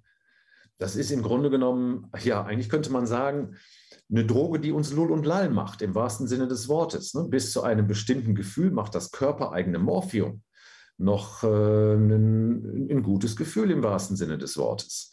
Warum wird das Morphium mit ins Spiel gebracht in diesem Moment? Ganz einfach. Ne? Ziel bei Flucht, Kampf oder Angriff kann es sein, dass ich mich verletze. Ja, oder bildlich gesehen, stell dir vor, der Bär läuft hinter uns her. Ne? Ich flüchte. Und wenn der Bär jetzt die bessere Kondition hat als ich, dann kommt er halt zunehmend näher. Ne? Und der hat ja nur Hunger. Ich will jetzt nicht nur, ich will jetzt nicht sagen, der will nur spielen. Der hat ja nur Hunger. Das haben wir ja auch ab und zu. So, jetzt kommt er näher und äh, nimmt schon mal so einen kleinen Aperitivhäppchen, ne? so ein Aperitivhäppchen, so ein, so ein Amuse-Gueule, wie die Franzosen, Franzosen sagen, knabbert an der Wade. So, und in dem Moment ist das ziemlich wichtig, um Flucht oder Verteidigung oder Angriff sozusagen irgendwie aufrechterhalten zu können, dass du das in dem Moment körperlich, diesen Schmerzreiz, nicht oder kaum spürst. Es kennt ja auch, jeder kennt es ja, wenn man irgendwas, gerade als Kind, wenn du einen Unfall hattest, ja, ist ja so ein Schockaugenblick. Da merkst du nichts, die Schmerzen an sich kommen immer erst später. Ja, genau. Und das ist genau der Hintergrund. Biologisch gesehen ist das absolut sinnvoll, wenn der jetzt da unten dran rumknabbert oder so, ne, dass ich jetzt nicht mich da auf dem Boden wälze vor Schmerz, weil dann hat er mich definitiv. Dann ist vorbei. Dann ist das Thema sowieso durch, also besser Flucht aufrechterhalten oder zumindest für die Verteidigung was tun, wenn er mich jetzt da unten an der Wade sozusagen schon hat. Aber dafür wird Morphium ausgeschüttet. Ne? Das ist äh, letztendlich genau der Bereich, wo man früher mal gesagt hat, das ist der euphorische Stress, Eustress.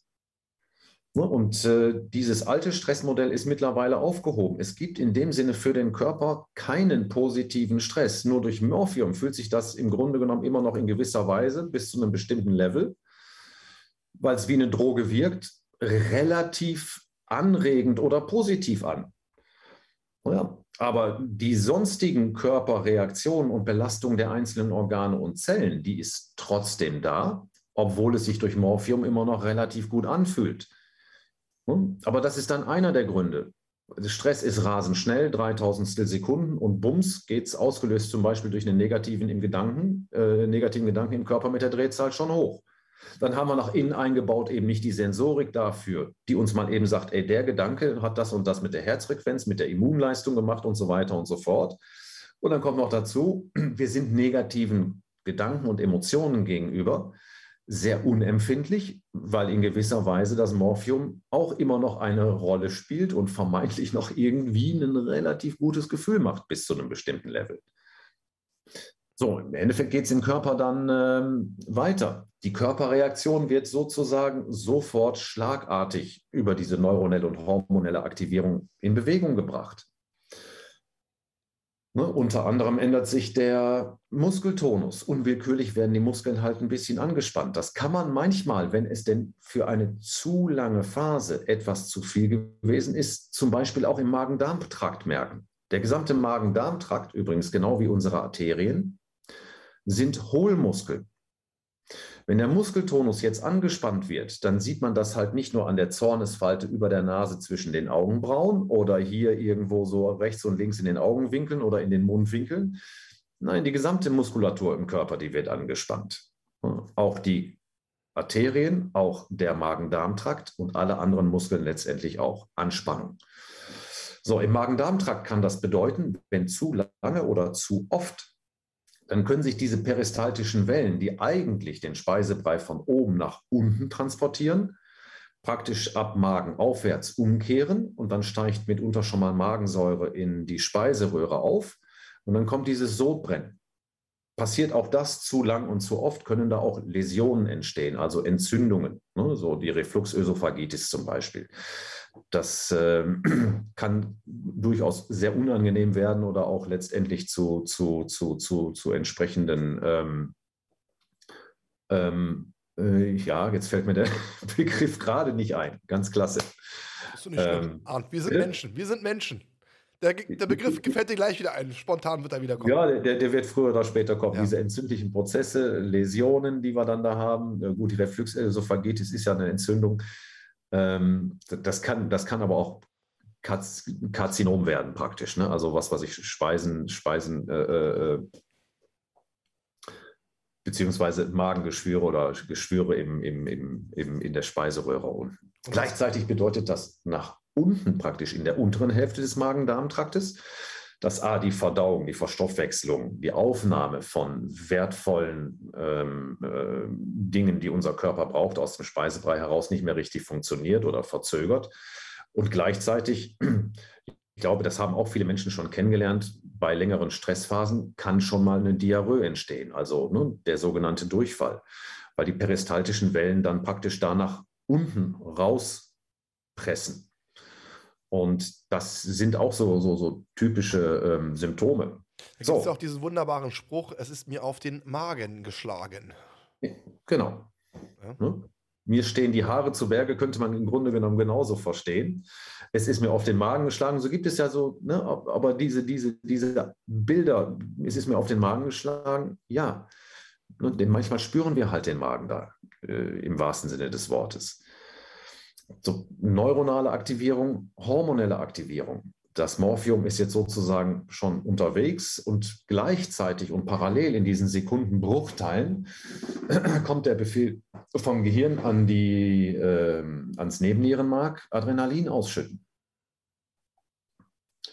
Das Adrenalin hat eine rasend schnelle Wirkung, allerdings eine super kurze Wirkung. Das Adrenalin bewirkt jetzt, dass im Körper praktisch die Drehzahl hochschnellt eben in allen Bereichen, die für Flucht bzw. Angriff äh, wichtig sind. Allerdings, wenn ich jetzt nur das Adrenalin hätte, dann ist das so, als wenn ich einmal Vollgas gebe und praktisch sofort den Fuß vom Gaspedal wieder runternehmen würde. Ich brauche aber voraussichtlich für Flucht oder Angriff eben diese etwas höhere oder ganz hohe Drehzahl länger. Deswegen gibt es ein, man könnte sagen, ergänzendes, äh, eine ergänzende andere Substanz dazu, die unser Apothekergehirn da aus dem Schrank holt. Und zwar das äh, Cortisol.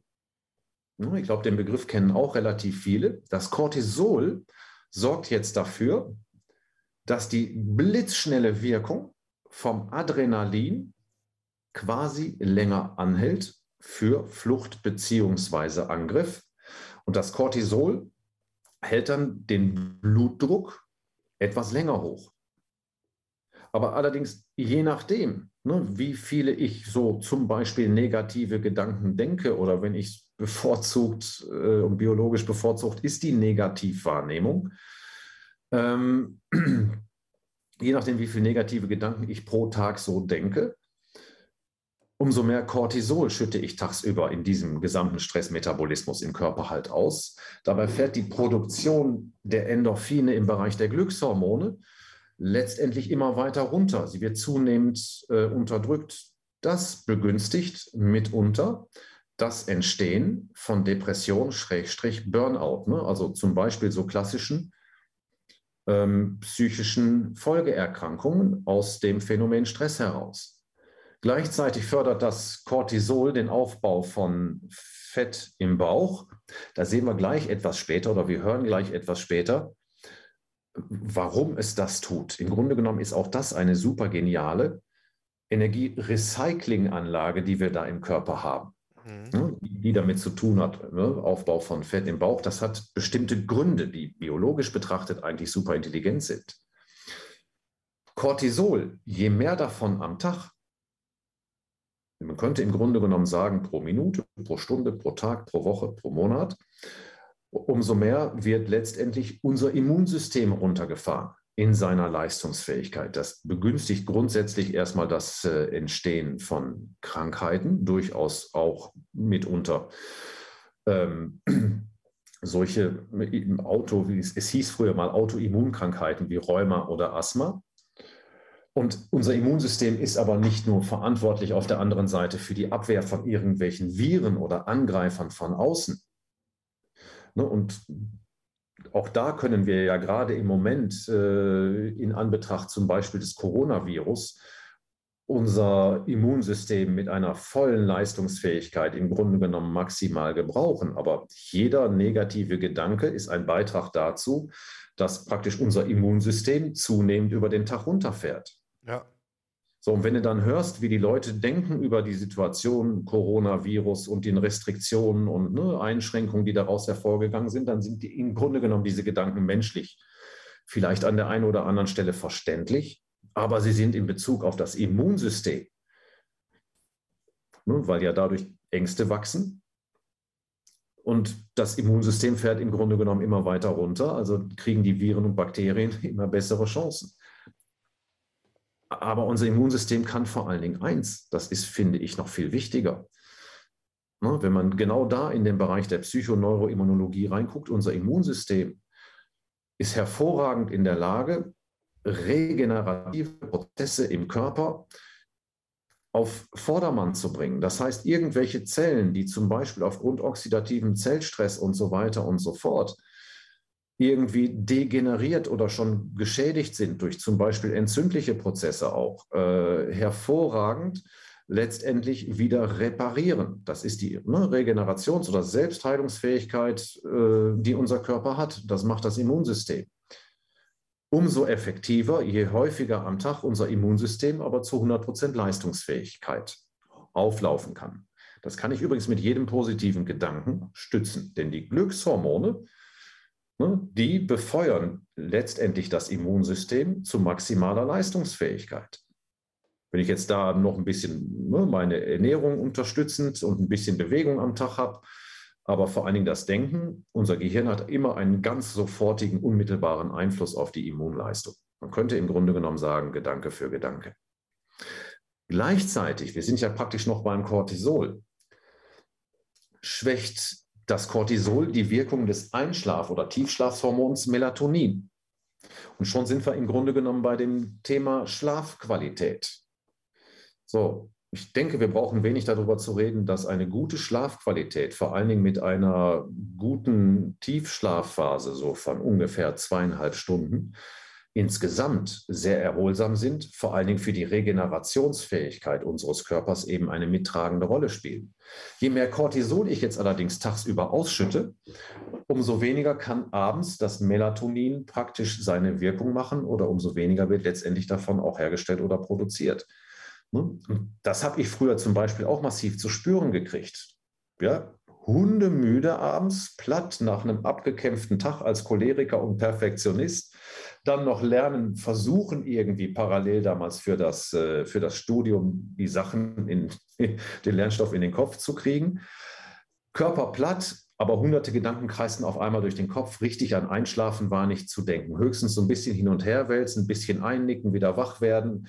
Ich glaube, viele Menschen kennen das. Ich wollte gerade sagen, das Thema Schlafstörungen, da leiden ja viele, viele Menschen drunter. Und ähm, gerade wenn man viel nachdenkt, wie du es schon gerade auch beschrieben hast, dann kannst ja. du dann fettes Einschlafen schwer, beziehungsweise ich kenne das von mir, dass ich nicht in der, in der Tiefschlafphase bin. Ich schlafe ja. zwar, aber mein Gehirn, ich merke, wie ich trotzdem weiter denke. Mhm. Und dementsprechend ist es schon ein, ein, ein Problem, ich sag's mal so, wie es ist, was viele, viele Menschen haben, wo ja. sich auch viele gar nicht bewusst sind, wo es überhaupt herkommt. Ja, genau. Man braucht im Grunde genommen, wenn Zugriff daraus, also ich habe ihn mehr oder weniger regelmäßig in die Statistiken der deutschen äh, äh, äh, gesetzlichen Krankenversicherer zu gucken oder der privaten Krankenversicherer. Das äh, Thema der ähm, psychischen Erkrankungen ja, oder Stressfolgeerkrankungen wie Burnout und Depression ist gerade über die letzten paar Monate durchaus auch eben begünstigt durch die Corona-Situation und was das an Gedanken, Gut und Ängsten, die daraus resultieren, so mit sich bringt. Prima dafür prädestiniert, dass äh, genau die Krankenstatistiken zeigen oder sowas. Ja, die Kurve steigt viel rasanter an als in den Jahren davor. Und davor war es ja schon extrem. Vor Corona war ja schon, ne, haben wir ja. ja schon durch Krankenkassen mitbekommen, dieses Thema Burnout, Depression hat ja. schon eine extreme Kurve gehabt und durch Corona wurde nochmal einer draufgesetzt und es geht noch steiler hoch. Und das ja. ist schon ziemlich, ziemlich brutal, wenn man sich die Zahlen da anschaut. Genau, und das ist das Thema der mentalen Gesundheit. Ne? Auf der anderen Seite gibt es ja eben auch körperliche Stressfolgeerkrankungen, wenn man sich anguckt, wie sich Diabetes weiterentwickelt. Natürlich hat das mit Ernährung zu tun, natürlich hat das mit Bewegung zu tun, aber das hat auch mit Stoffwechsel im Körper zu tun. Und der Stressstoffwechsel, der begünstigt letztendlich äh, das Entstehen von ähm, Diabetes. Wenn du dir das anguckst, was so mit den Herzinfarkten und Apoplex, auch das ist im Grunde genommen in einer Entwicklung, wo man sagen kann, ui, genauso wie das Thema Schlafqualität und allgemein Schmerz, Schmerzzustände. Auch da hat letztendlich das Thema Stress immer einen unmittelbaren Einfluss. Mhm. So, das mit dem Melatonin, weißt du, das ist eine sehr, sehr, sehr, sehr, sehr, sehr wertvolle Substanz, die unser Apotheker hier oben aus der Schublade holen kann, wenn er tagsüber nicht zu viel Cortisol praktisch ne, in das System Körper des Menschen reingebracht hat. Wenn ich tagsüber also viele negative Gedanken denke, zu viel Cortisol, abends Melatonin, wenig, beziehungsweise das hat dann echt Schwierigkeiten, seine Wirkung tun zu können. Wir kommen nicht wirklich in den Schlaf. Oder wir kommen dann in den Schlaf, vielleicht noch in den Tiefschlaf, irgendwann verspätet. Meistens dann rappelt der Wecker am nächsten Morgen mitten in der Tiefschlafphase drin. Und das ist ja dann auch gefährlich, wenn manche Menschen gewisse Dinge konsumieren, damit sie schlafen können. weil der Körper sich das dann auch merkt und dann auch sie merkt, ach, das funktioniert jetzt, ich kann ja jetzt schlafen. Und dann ja. kommt wieder das Suchtverhalten dazu. Genau. Ne, idealerweise brauche ich das Melatonin nämlich gar nicht zu kaufen. Mein Körper, der kann das selber. Ich brauche mir eigentlich nur mehr positive Gedanken pro Tag zu gönnen idealerweise möglichst viele positive gerichtete, gerichtete Einstellungen. Ne? Und das macht dann halt schon einen Unterschied. Der Pessimist hat nicht so lebensbejahende, positive Einstellungen wie der Optimist. Und das macht dann schon, ne, der eine hat mehr Stressmetabolismus im Körper, der andere hat halt weniger Stressmetabolismus im Körper. Und das kann über die Jahre gesehen durchaus aus den Gesundheitszustand so beeinflussen, dass man sagen kann, ja, das hat auch bezogen auf die Lebenszeit Konsequenzen. Nur eine der ersten Bücher, die ich äh, Anfang der 90er Jahre oder Mitte der 90er Jahre darüber gelesen habe, war von Martin Seligman, ähm, ein Wegbereiter der positiven Psychologie, wie das dann später genannt wurde. Ähm, der hat einen ganz klaren Buchtitel damals schon dazu rausgebracht und das hieß ganz klar, Pessimisten küsst man nicht, Optimismus kann man lernen. Hm? Sehr interessant, interessanter, interessanter Titel. Ähm, vor allen Dingen, weißt du, Arndt, mir, mir fällt da gerade was ein. Gerade, ähm, das kenne ich aus dem eigenen Familienkreis, gerade Menschen, die ähm, viel gearbeitet haben, also viel Stress haben. Wenn ich so an, mein, an meinen Vater denke, der hat so im Durchschnitt die, die Woche 80 bis 90 Stunden die Woche gearbeitet und war dann noch Vorstand beim, bei mehreren Sportvereinen, äh, auch Verbänden. Ähm, und der ist mit 63 in Rente gegangen, mit 63,5 hat er einen Herzinfarkt im Auto gehabt und ähm, das war's. Und man hört ja von vielen Menschen, die ähm, viel gearbeitet haben, also auch vor allen Dingen viel Stress dabei hatten. Ja. Dass die in Rente gehen und kurz danach ist, ist, ist Feierabend. Ich vermute mal, das interessiert mich jetzt mal, ist es so, dass der Körper diese Anspannung die ganze Zeit gewöhnt ist. Auf einmal gibt es einen kompletten Break und dann kommt der Körper damit nicht zurecht. Ja, vom Grundsatz her hält unser Körper wirklich eine ganze Menge aus. Ich meine, ich hatte ja mit 23,5 damals viele eben auch körperliche Symptome und durfte etwas fest, später feststellen, juhu, die sind alle im Grunde genommen wirklich wieder regenerierbar. Ne? Ich habe den, den Tinnitus bin ich ja in relativ kurzer Zeit wieder losgeworden. Der Blutdruck normalisierte sich im Grunde genommen von innerhalb drei Monaten, nachdem ich ein paar Einstellungen verändert hatte. Ne? Die Einstellungen waren in sechs Wochen verändert und ich hatte den Choleriker im Griff und ich war der Souveräne geworden, in der Tiefe wie in der Breite. Also das war phänomenal. Ich hätte mir vorher nicht denken können, dass das so schnell funktionieren kann. So, aber die Gesundheit, die kam dann wieder zurück. Irgendwo gibt es natürlich eine Grenze, wenn ich die überschreite oder bis dahin nichts ändere, weil ich die Signale nicht wahrnehme, die mein Körper mir da so gibt, dann, ja, dann kann es dann halt irgendwann auch schlichtweg zu spät sein. Und hm? das ist, und das ist ein Punkt, den sollten, den sollten die Menschen verstehen, weil es gibt ja, und Arndt, das kennen wir beide auch.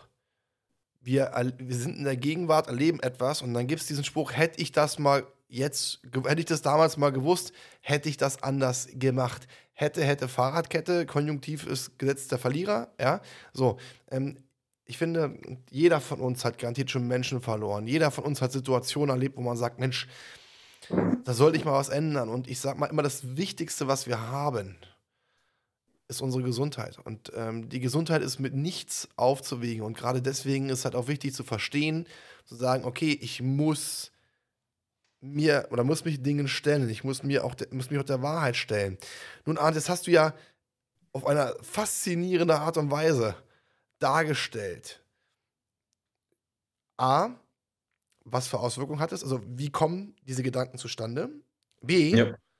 was für Auswirkungen hat es auf den Körper? Und C, weiß ich jetzt hundertprozentig, dass viele, viele Menschen sagen werden: Mensch, Fabian, Mensch, Arndt, was, was, können wir denn, was können wir denn tun? Und da möchte ich gerne kurz mal einhaken, weil, ja, ihr wisst ja, liebe Zuhörer, ich habe auch meine Vergangenheit, aber auch viele Dinge erlebt und ich freue mich ja in meinen Podcast-Folgen mit großartigen Menschen zusammenzusetzen und gehe auch mit denen in Gespräche, auch in Coachings. Und auch ich hatte das Vergnügen, mit dem lieben Arndt ein Coaching praktizieren zu können. Lieber Arndt, wir wollen jetzt nicht ganz tief ins Coaching eingehen, äh, ja. also, aber gib uns doch mal bitte eine, eine, eine Lösung oder teile mal eine Lösung mit, die auch die Pessimisten akzeptieren. Oder zumindest, wo auch jetzt die Pessimisten zuhören, dass es möglich ist, ja, was man tun kann, um sich zu ändern, um die, um Ängste abzulassen, um den Wert zu erkennen, um auch weniger Stress zu haben. Lieber Arndt, was kann man tun? Was kann jeder Zuhörer, jeder Zuschauer tun? Klar, Fabian, komme ich sofort drauf zurück abschließend zu dem, was im Körper passiert, sei noch gesagt, das war, was wir jetzt gerade diskutiert haben. Ne, das sind Teilbereiche von insgesamt 22 Reaktionen, die im Körper passieren als Ergebnis eines negativen Gedanken. Ne, man kann jetzt noch aufs Herz gucken, auf die Herzfrequenz, auf den Herzmuskel selber, eben in die Koronararterien und in die Arterien wie die zusammengezogen werden, die Zuckerausschüttung, die Fettausschüttung, ne? also der schnellste Weg, den Cholesterinspiegel mal eben zu erhöhen, sind so diese Alltagsärgergedanken, diese vier bis sieben mal eben denken. Ne? Und schon kannst du im Blut sehen, okay, Cholesterinspiegel geht rauf, allerdings der Blutzuckerwert auch. Da die Menschen früher, also die Jäger und Sammler, ne? Wenn die Stress hatten, die haben das sofort, wenn der Säbelzahntiger da stand oder der Braunbär oder das Mammut, die haben das sofort in Bewegungsenergie umgesetzt und damit war Zucker und Fett im Blut, ne, in der Muskulatur umgesetzt in Bewegungsenergie. Das machen wir heute nicht mehr oder das haben wir heute nicht mehr. Nee, wir, wir, gucken ja, Netflix. Wir, wir, wir, gucken Netflix oder gucken Fernsehen. So, wir sitzen, wir stehen im Auto, auf der Couch, ja, oder ne, in den öffentlichen Verkehrsmitteln denken trotzdem unsere Alltagsärgergedanken, haben trotzdem vielleicht perfektionistische Einstellungen oder pessimistische Einstellungen oder sowas. Ähm, und das ist genau das. Dann Zucker und Fett kann dann letztendlich nicht verstoffwechselt werden, weil wir uns viel weniger bewegen als Menschen irgendwann früher. Und äh, genau das kann dann in den Arterien halt äh, Plaques bilden, die Gefäßverkalkung, Arteriosklerose. Ne? Da kann dann erstens kein Sauerstoff mehr durchtransportiert werden, zum Beispiel zum Herzmuskel hin. Und irgendwann können die Plaques mal so groß werden, dass das Gefäß halt zugesetzt wird. Und dieser Stresszustand im Körper, der begünstigt, begünstigt letztendlich auch Thrombosenbildungen. So, wenn ihr da so einen kleinen Engpass habt, wegen dieser Zuckerfettplaques, könnte man im Grunde genommen sagen, dann kann so ein Gefäß auch mal zugehen. Ne? Dann habe ich ein Thema mit dem Herz oder, oder, oder, oder Gehirnschuhschlag. Wir könnten jetzt noch weiter ins Immunsystem reingucken oder ne, auf die DNA und den oxidativen Zellstress. Also da passiert im Körper so viel, noch mehr, da möchte ich nur darauf hinweisen, das ist eine im Grunde genommen weitreichende, faszinierende Reise. Übrigens, dazu sei genau gesagt, jetzt in Richtung Lösung, was kann ich tun? Jeder einzelne positive Gedanke, so harmlos wie uns manchmal einfache positive Gedanken im Alltag so erscheinen, die drehen dieses ganze Spiel halt um. Sie machen ein gutes Gefühl, sie schütten Glückshormone aus, sie senken die Herzfrequenz, den Puls, damit den Blutdruck. Sie erweitern im Grunde genommen letztendlich auch die Arterien wieder oder den Magen-Darm-Trakt, ne, der dann eigentlich wieder ganz gut funktionieren kann. Die Muskulatur insgesamt, die entspannt und das Immunsystem wird geradezu befeuert, kann dann irgendwelche Angreifer und Viren von außen ähm, hervorragend abfangen bzw. bearbeiten und unschädlich machen auch den oxidativen Zellstress abfangen und äh, das macht einfach letztendlich weitreichend Sinn. Oder ich würde ganz einfach sagen, ey, wenn du Menschen mal fragst, hör mal, wie geht's dir denn am liebsten? Was sagen die meisten Menschen? Na gut. Genau, ja gut. Und dann braucht man an der Stelle eigentlich nur zu sagen, weißt du was, dann nimm auch so wahr, senke, äh, leite deine Wahrnehmung auf positive Aspekte pro Tag die gut funktionieren, Dinge, die okay sind, Dinge, die dir jeden Tag zur Verfügung stehen, die ganzen Quadratmeter, die du zu Hause dir leisten kannst, ein Dach über dem Kopf und da sind tatsächlich sogar Fenster drin. Das erscheint uns alles so selbstverständlich in der normalen biologischen Wahrnehmung, wenn du weltweit guckst.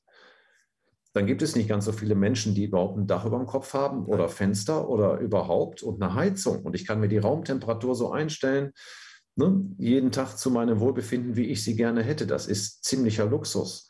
Aber wer genießt das denn jeden Tag überhaupt in seiner Wahrnehmung noch bewusst? Und das ist. Obwohl genau das jede Menge weitere positive Gedanken äh, generieren könnte.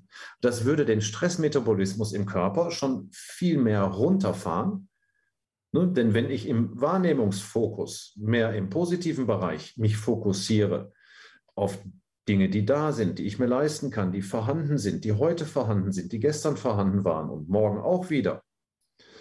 Auf Dinge, die mir heute gelungen sind, äh, Gespräche, die gut waren, dann generiert das automatisch über die Wahrnehmung auch mehr positive Gedanken, Assoziationen, Emotionen, Glückshormone.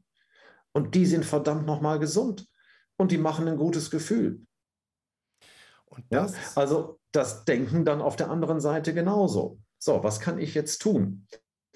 Erstens, eine Möglichkeit, wenn jetzt so praktisch das Thema Stress, Menge pro Tag, die Wahrnehmung steht kausal am Anfang, das Denken steht kausal am Anfang.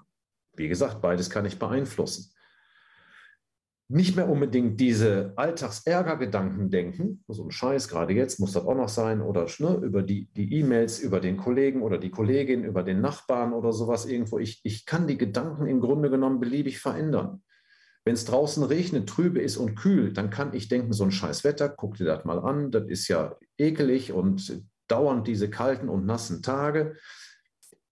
Ich kann genauso gut denken, jo, draußen ist Wetter, das ist nun mal so, das ist auch ständig so. Hier drin ist es aber angenehm warm. Ich kann mir die Raumtemperatur so einstellen, wie sie ist. Von daher gesehen kann ich mit dem Wetter ganz gut umgehen. Und wenn ich raus möchte oder raus will, dann kann ich mich entsprechend anziehen.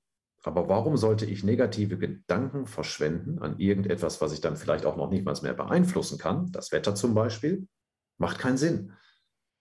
So ist es vor allem dieses Bewusstwerden, das finde ich, das hast du so schön gesagt, äh, sich einfach seinem eigenen Glück bewusst werden und vor allen Dingen, und ich glaube, das ist so das, das Erste, das Erste, was im Kopf passieren muss, zu verstehen, okay, man muss etwas verändern.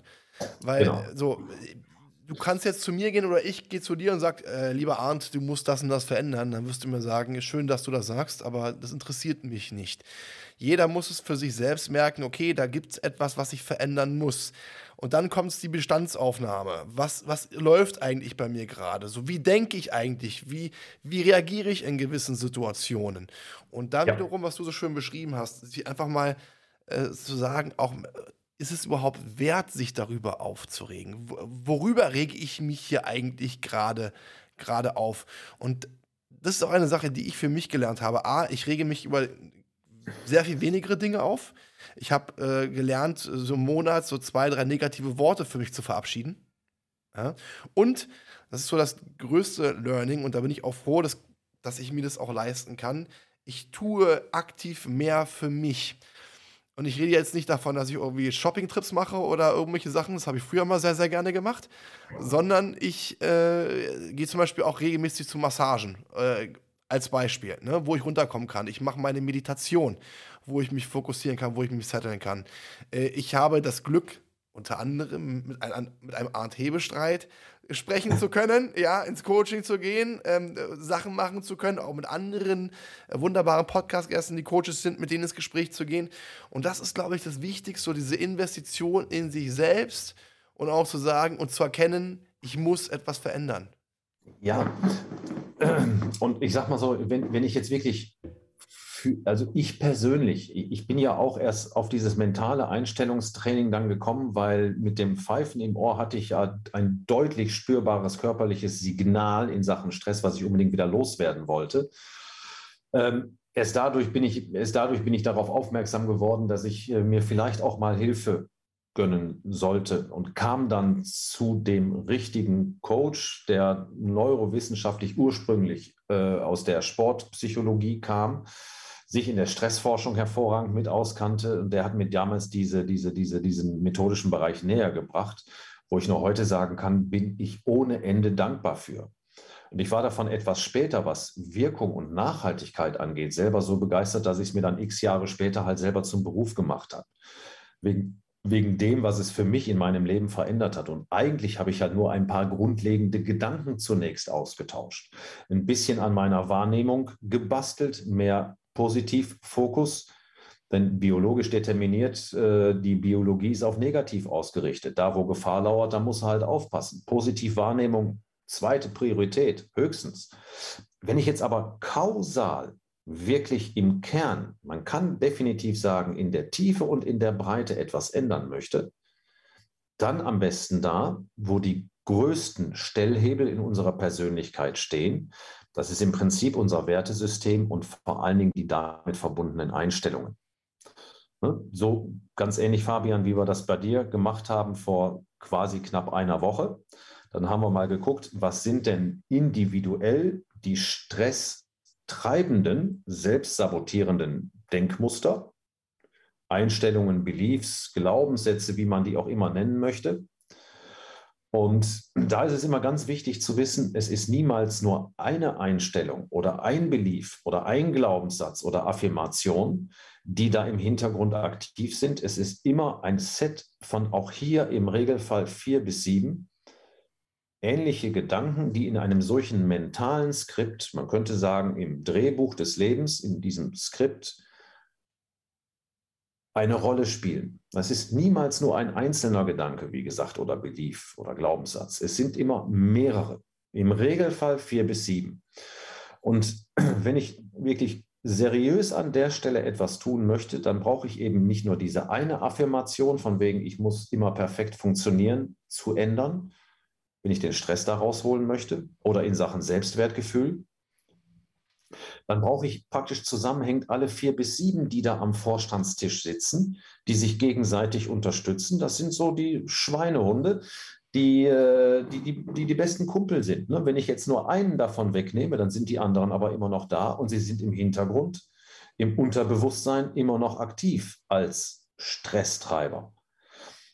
Und dann kann ich auf Basis dieses mentalen Skriptes, Stresstreiber, eben gezielt, sehr gezielt und damit sehr wirkungsvoll entsprechend gegenläufige Einstellungen aufbauen. Und das sind dann keine allgemeinen Affirmationen oder Glaubenssätze oder sowas mehr, das sind dann wirklich individuelle, gezielte, spezifische.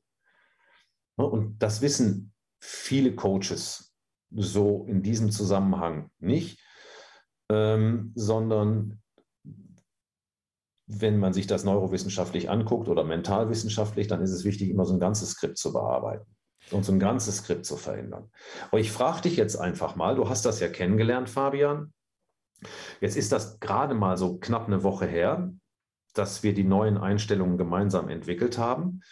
Und äh, ich habe dir das Trainingsprinzip mit an die Hand gegeben, wie dann eben, das ist der nächste Schlüssel zum Erfolg, du die neuen Einstellungen so verinnerlichen, prägen oder engrammieren kannst, dass sie neuroplastisch so ausgebaut werden, dass sie halt auch dann tatsächlich Wirkung bekommen und damit auch nachhaltig werden. Was sind denn deine ersten Eindrücke nach ungefähr einer Woche mentales Einstellungstraining? Also ich muss dazu sagen, ich beschäftige mich ja schon sehr, sehr, sehr lange mit dem, mit dem Thema. Also eigentlich seitdem ich mit dem Podcast angefangen habe und habe bei mir schon ähm, krasse Veränderungen hinbekommen, so dass ich sogar von fremden Menschen angesprochen worden bin, auch auf Arbeit. Also fremd in Anführungsstrichen gesagt haben, was ist denn mit dir los? Du, du bist offenbar ganz, ganz anders, du reagierst gelassener. Und das, was ich jetzt mit dir in dem, in dem Coaching ähm, hinbekommen habe, dass wir uns darüber unterhalten haben, dass ich mich dann noch mehr gewissen Dingen gestellt habe und auch dementsprechend auch meine für mich passenden Affirmationen gefunden habe, hilft mir extrem. Ähm, ich bin ja jemand, äh, jetzt auf einmal, ich bin technikaffin, also für die Bereiche, die für mich interessant sind. Und ja. habe mir sogar, weil ich auch, ich habe es schon mal öfter gesagt, ich meditiere zwei, dreimal am Tag und habe mir aus meinen Glaubenssätzen, lieber Arndt, ich habe dir ein Video zugeschickt, du weißt es, es ist der Tatsachen, habe ich mir eine Meditation, Melodie rausgenommen und habe meine Glaubenssätze raufgesprochen und äh, gehe, das mach, arbeite damit so zwei, dreimal am Tag. Äh, ich habe es auf dem Handy alles drauf. Ich nehme es für mich und für mich ist es halt innere Ruhe. So. Ähm, ich, ich merke, das hört sich jetzt vielleicht komisch an, dass ich innerlich immer ruhiger bin. Wo es Dinge noch früher gab, wo ich mich aufgeregt habe, wo ich gewisse Gedanken gepflegt habe. Ne? Kommt sofort ein, so ein X davor, sagt habe, stopp, Cut, äh, welche Richtung läufst du denn gerade? Du läufst gerade in eine falsche Richtung. Und man wird, man wird umgepolt. Also man, man denkt auch gerade nach, ah, okay, jetzt bin ich schon wieder auf der Reise. Und das fand ich übrigens, finde ich super interessant, weil, und ich glaube, Arndt, da geht es vielen, vielen Menschen so. Wir hören immer, das gibt, ne? Du musst das machen, du musst das machen, du musst das machen. Die meisten sagen mal, ja, ist Hokuspokus, ich muss das überhaupt nicht machen. Und das fand ich gerade auch das Geile bei dir.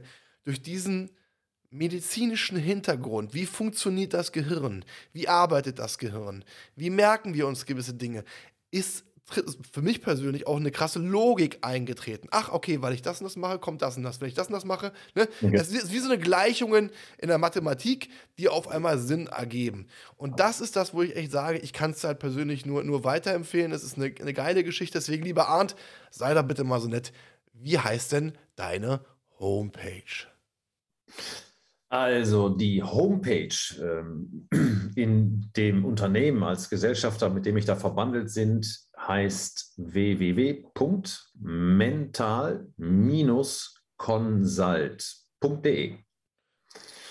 Ansonsten bin ich auch zu finden bei Instagram, am liebsten aber bei LinkedIn. Einfach unter meinem Namen Arndt Hebestreit. Und Fabian, ich habe eine Frage noch an dich. Bitte, frag mich. Und zwar genau bezogen auf diese Einstellungen, die wir sozusagen bearbeitet haben. Jetzt nur mal die Frage, wenn du dir die alten Einstellungen anguckst, sozusagen in diesem selbstsabotierenden Skript und die neuen einguckst, die wir auf dieser Basis entwickelt haben, was haben die Alten für einen Einfluss auf das Selbstwertgefühl und was haben die Neuen für einen Einfluss auf das Selbstwertgefühl? Das war ein sehr interessanter Punkt. Ähm in dem Coaching, was wir hatten, im Gespräch, was wir geführt haben, hattest du mir ja gesagt, pass mal auf, ich gebe dir jetzt ein paar Minuten Zeit, schreib dir das mal auf. Und gerade bei diesen negativen, alten Glaubenssätzen, da es hat sich bei mir alles zusammengezogen. Also eigentlich genau das, was du vorhin geschrieben hast. Der Magen wurde kleiner. Ja, also ähm, es äh, hat auf mich Stress ausgewirkt. Ich musste emotional auch ein bisschen kämpfen, weil es, ich sag's mal so, es ist, es tut weh. Also es ist, und möchte ich nicht schönreden, auch ein, ein kleiner Kampf mit sich selbst. Ähm, ja, man, das, das ist, Fabian, die, wenn, in dem Moment, wo ich die kausalen Ursachen sozusagen, die Treiber, ne, diese, diese, diese Denkmuster, diese Beliefs da finde, dieses komplette Set, ja, das tut einen kurzen Moment lang weh, aber dann habe ich sie, oder? Das, und das ist der Punkt. Ich meine, Schmerz das kennen wir doch alle, wenn wir Schmerz haben, müssen wir dem Schmerz auf den Grund gehen. Nicht umsonst kommt der Schmerz. So. Wenn ich aber weiß, wo der Schmerz herkommt, kann ich dagegen vorgehen. Und das war ja das Schöne, in dem Augenblick, wenn man vorher diese negativen Glaubenssätze wie in meinem Fall, ich hatte, glaube ich, neun bis elf, wenn ich mich nicht ganz irre, wo wir dann auch festgestellt haben, okay, das sind so noch veralteten und, und das sind welche, die schon noch lange schon mit drin sind. So. Ja, und es waren dann sieben Kernsätze. Sieben ne? Kernsätze, so, genau. Wenn ich aber dann anfange, aus diesen negativen Kernsätzen auf einmal positive Kernsätze zu bilden, Genau. Dann merkt man auch so ein Point of Return im Körper, wo du auf einmal denkst, oh cool, ja, wow. Äh, du hast ein ganz andere, anderes Körpergefühl, eine ganz andere Wahrnehmung. Und ich würde es auch für mich so als eine Art Befreiung titulieren. Weil ja. ähm, äh, gerade Menschen, die viel erlebt haben, ähm, Druck. Was ist, wenn du Druck auf, auf den Körper, Druck auf deinen Arm. So, was ist? Es ist ein Druck auf dem Arm. Lass die, lass die Finger weg und du merkst, wie die Haut nachlässt, wie, das, wie es sich entspannt und es ist entspannt. Es ist weniger Druck. Und genau das ist das Ding, dieser innerliche Druck, den man hatte aufgrund von gewissen Informationen. Es löst sich, es befreit sich. Und deswegen kann ich das Ganze auch nur wärmstens empfehlen. Ich finde es großartig. Und äh, wie gesagt, meine Reise, was diesen Thema Selbstwert betrifft, hat vor geraumer Zeit begonnen. Aber durch deine äh, Arbeit, auch durch dieses Gespräch, auch dieses Verstehen, äh, bin ich um äh, Welten weitergekommen und äh, weiß halt auch ganz genau, dass mich dieses Thema in ein paar Wochen nicht mehr betreffen wird. So, ja. ich bin jetzt schon relativ weit. Ich äh, reagiere in 99 Prozent, äh, 99 übertrieben, in 90 Prozent souverän. Ich weiß aber noch genau bei 10 Prozent ist noch, wo ich noch nicht souverän reagiere und auch die 10 Prozent will ich wegbekommen, weil da bin ich Perfektionist und ich will einfach frei sein. Und das ist, glaube ich, auch der Wunsch eines jeden, frei zu sein.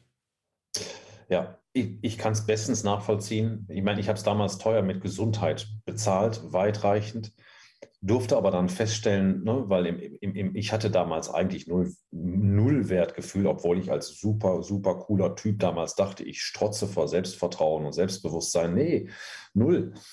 Aber je mehr Einstellungen ich entsprechend von negativ auf positiv verändert habe, ähm, ich war damals auch kein Optimist, heute bin ich einer und zwar zutiefst davon überzeugt.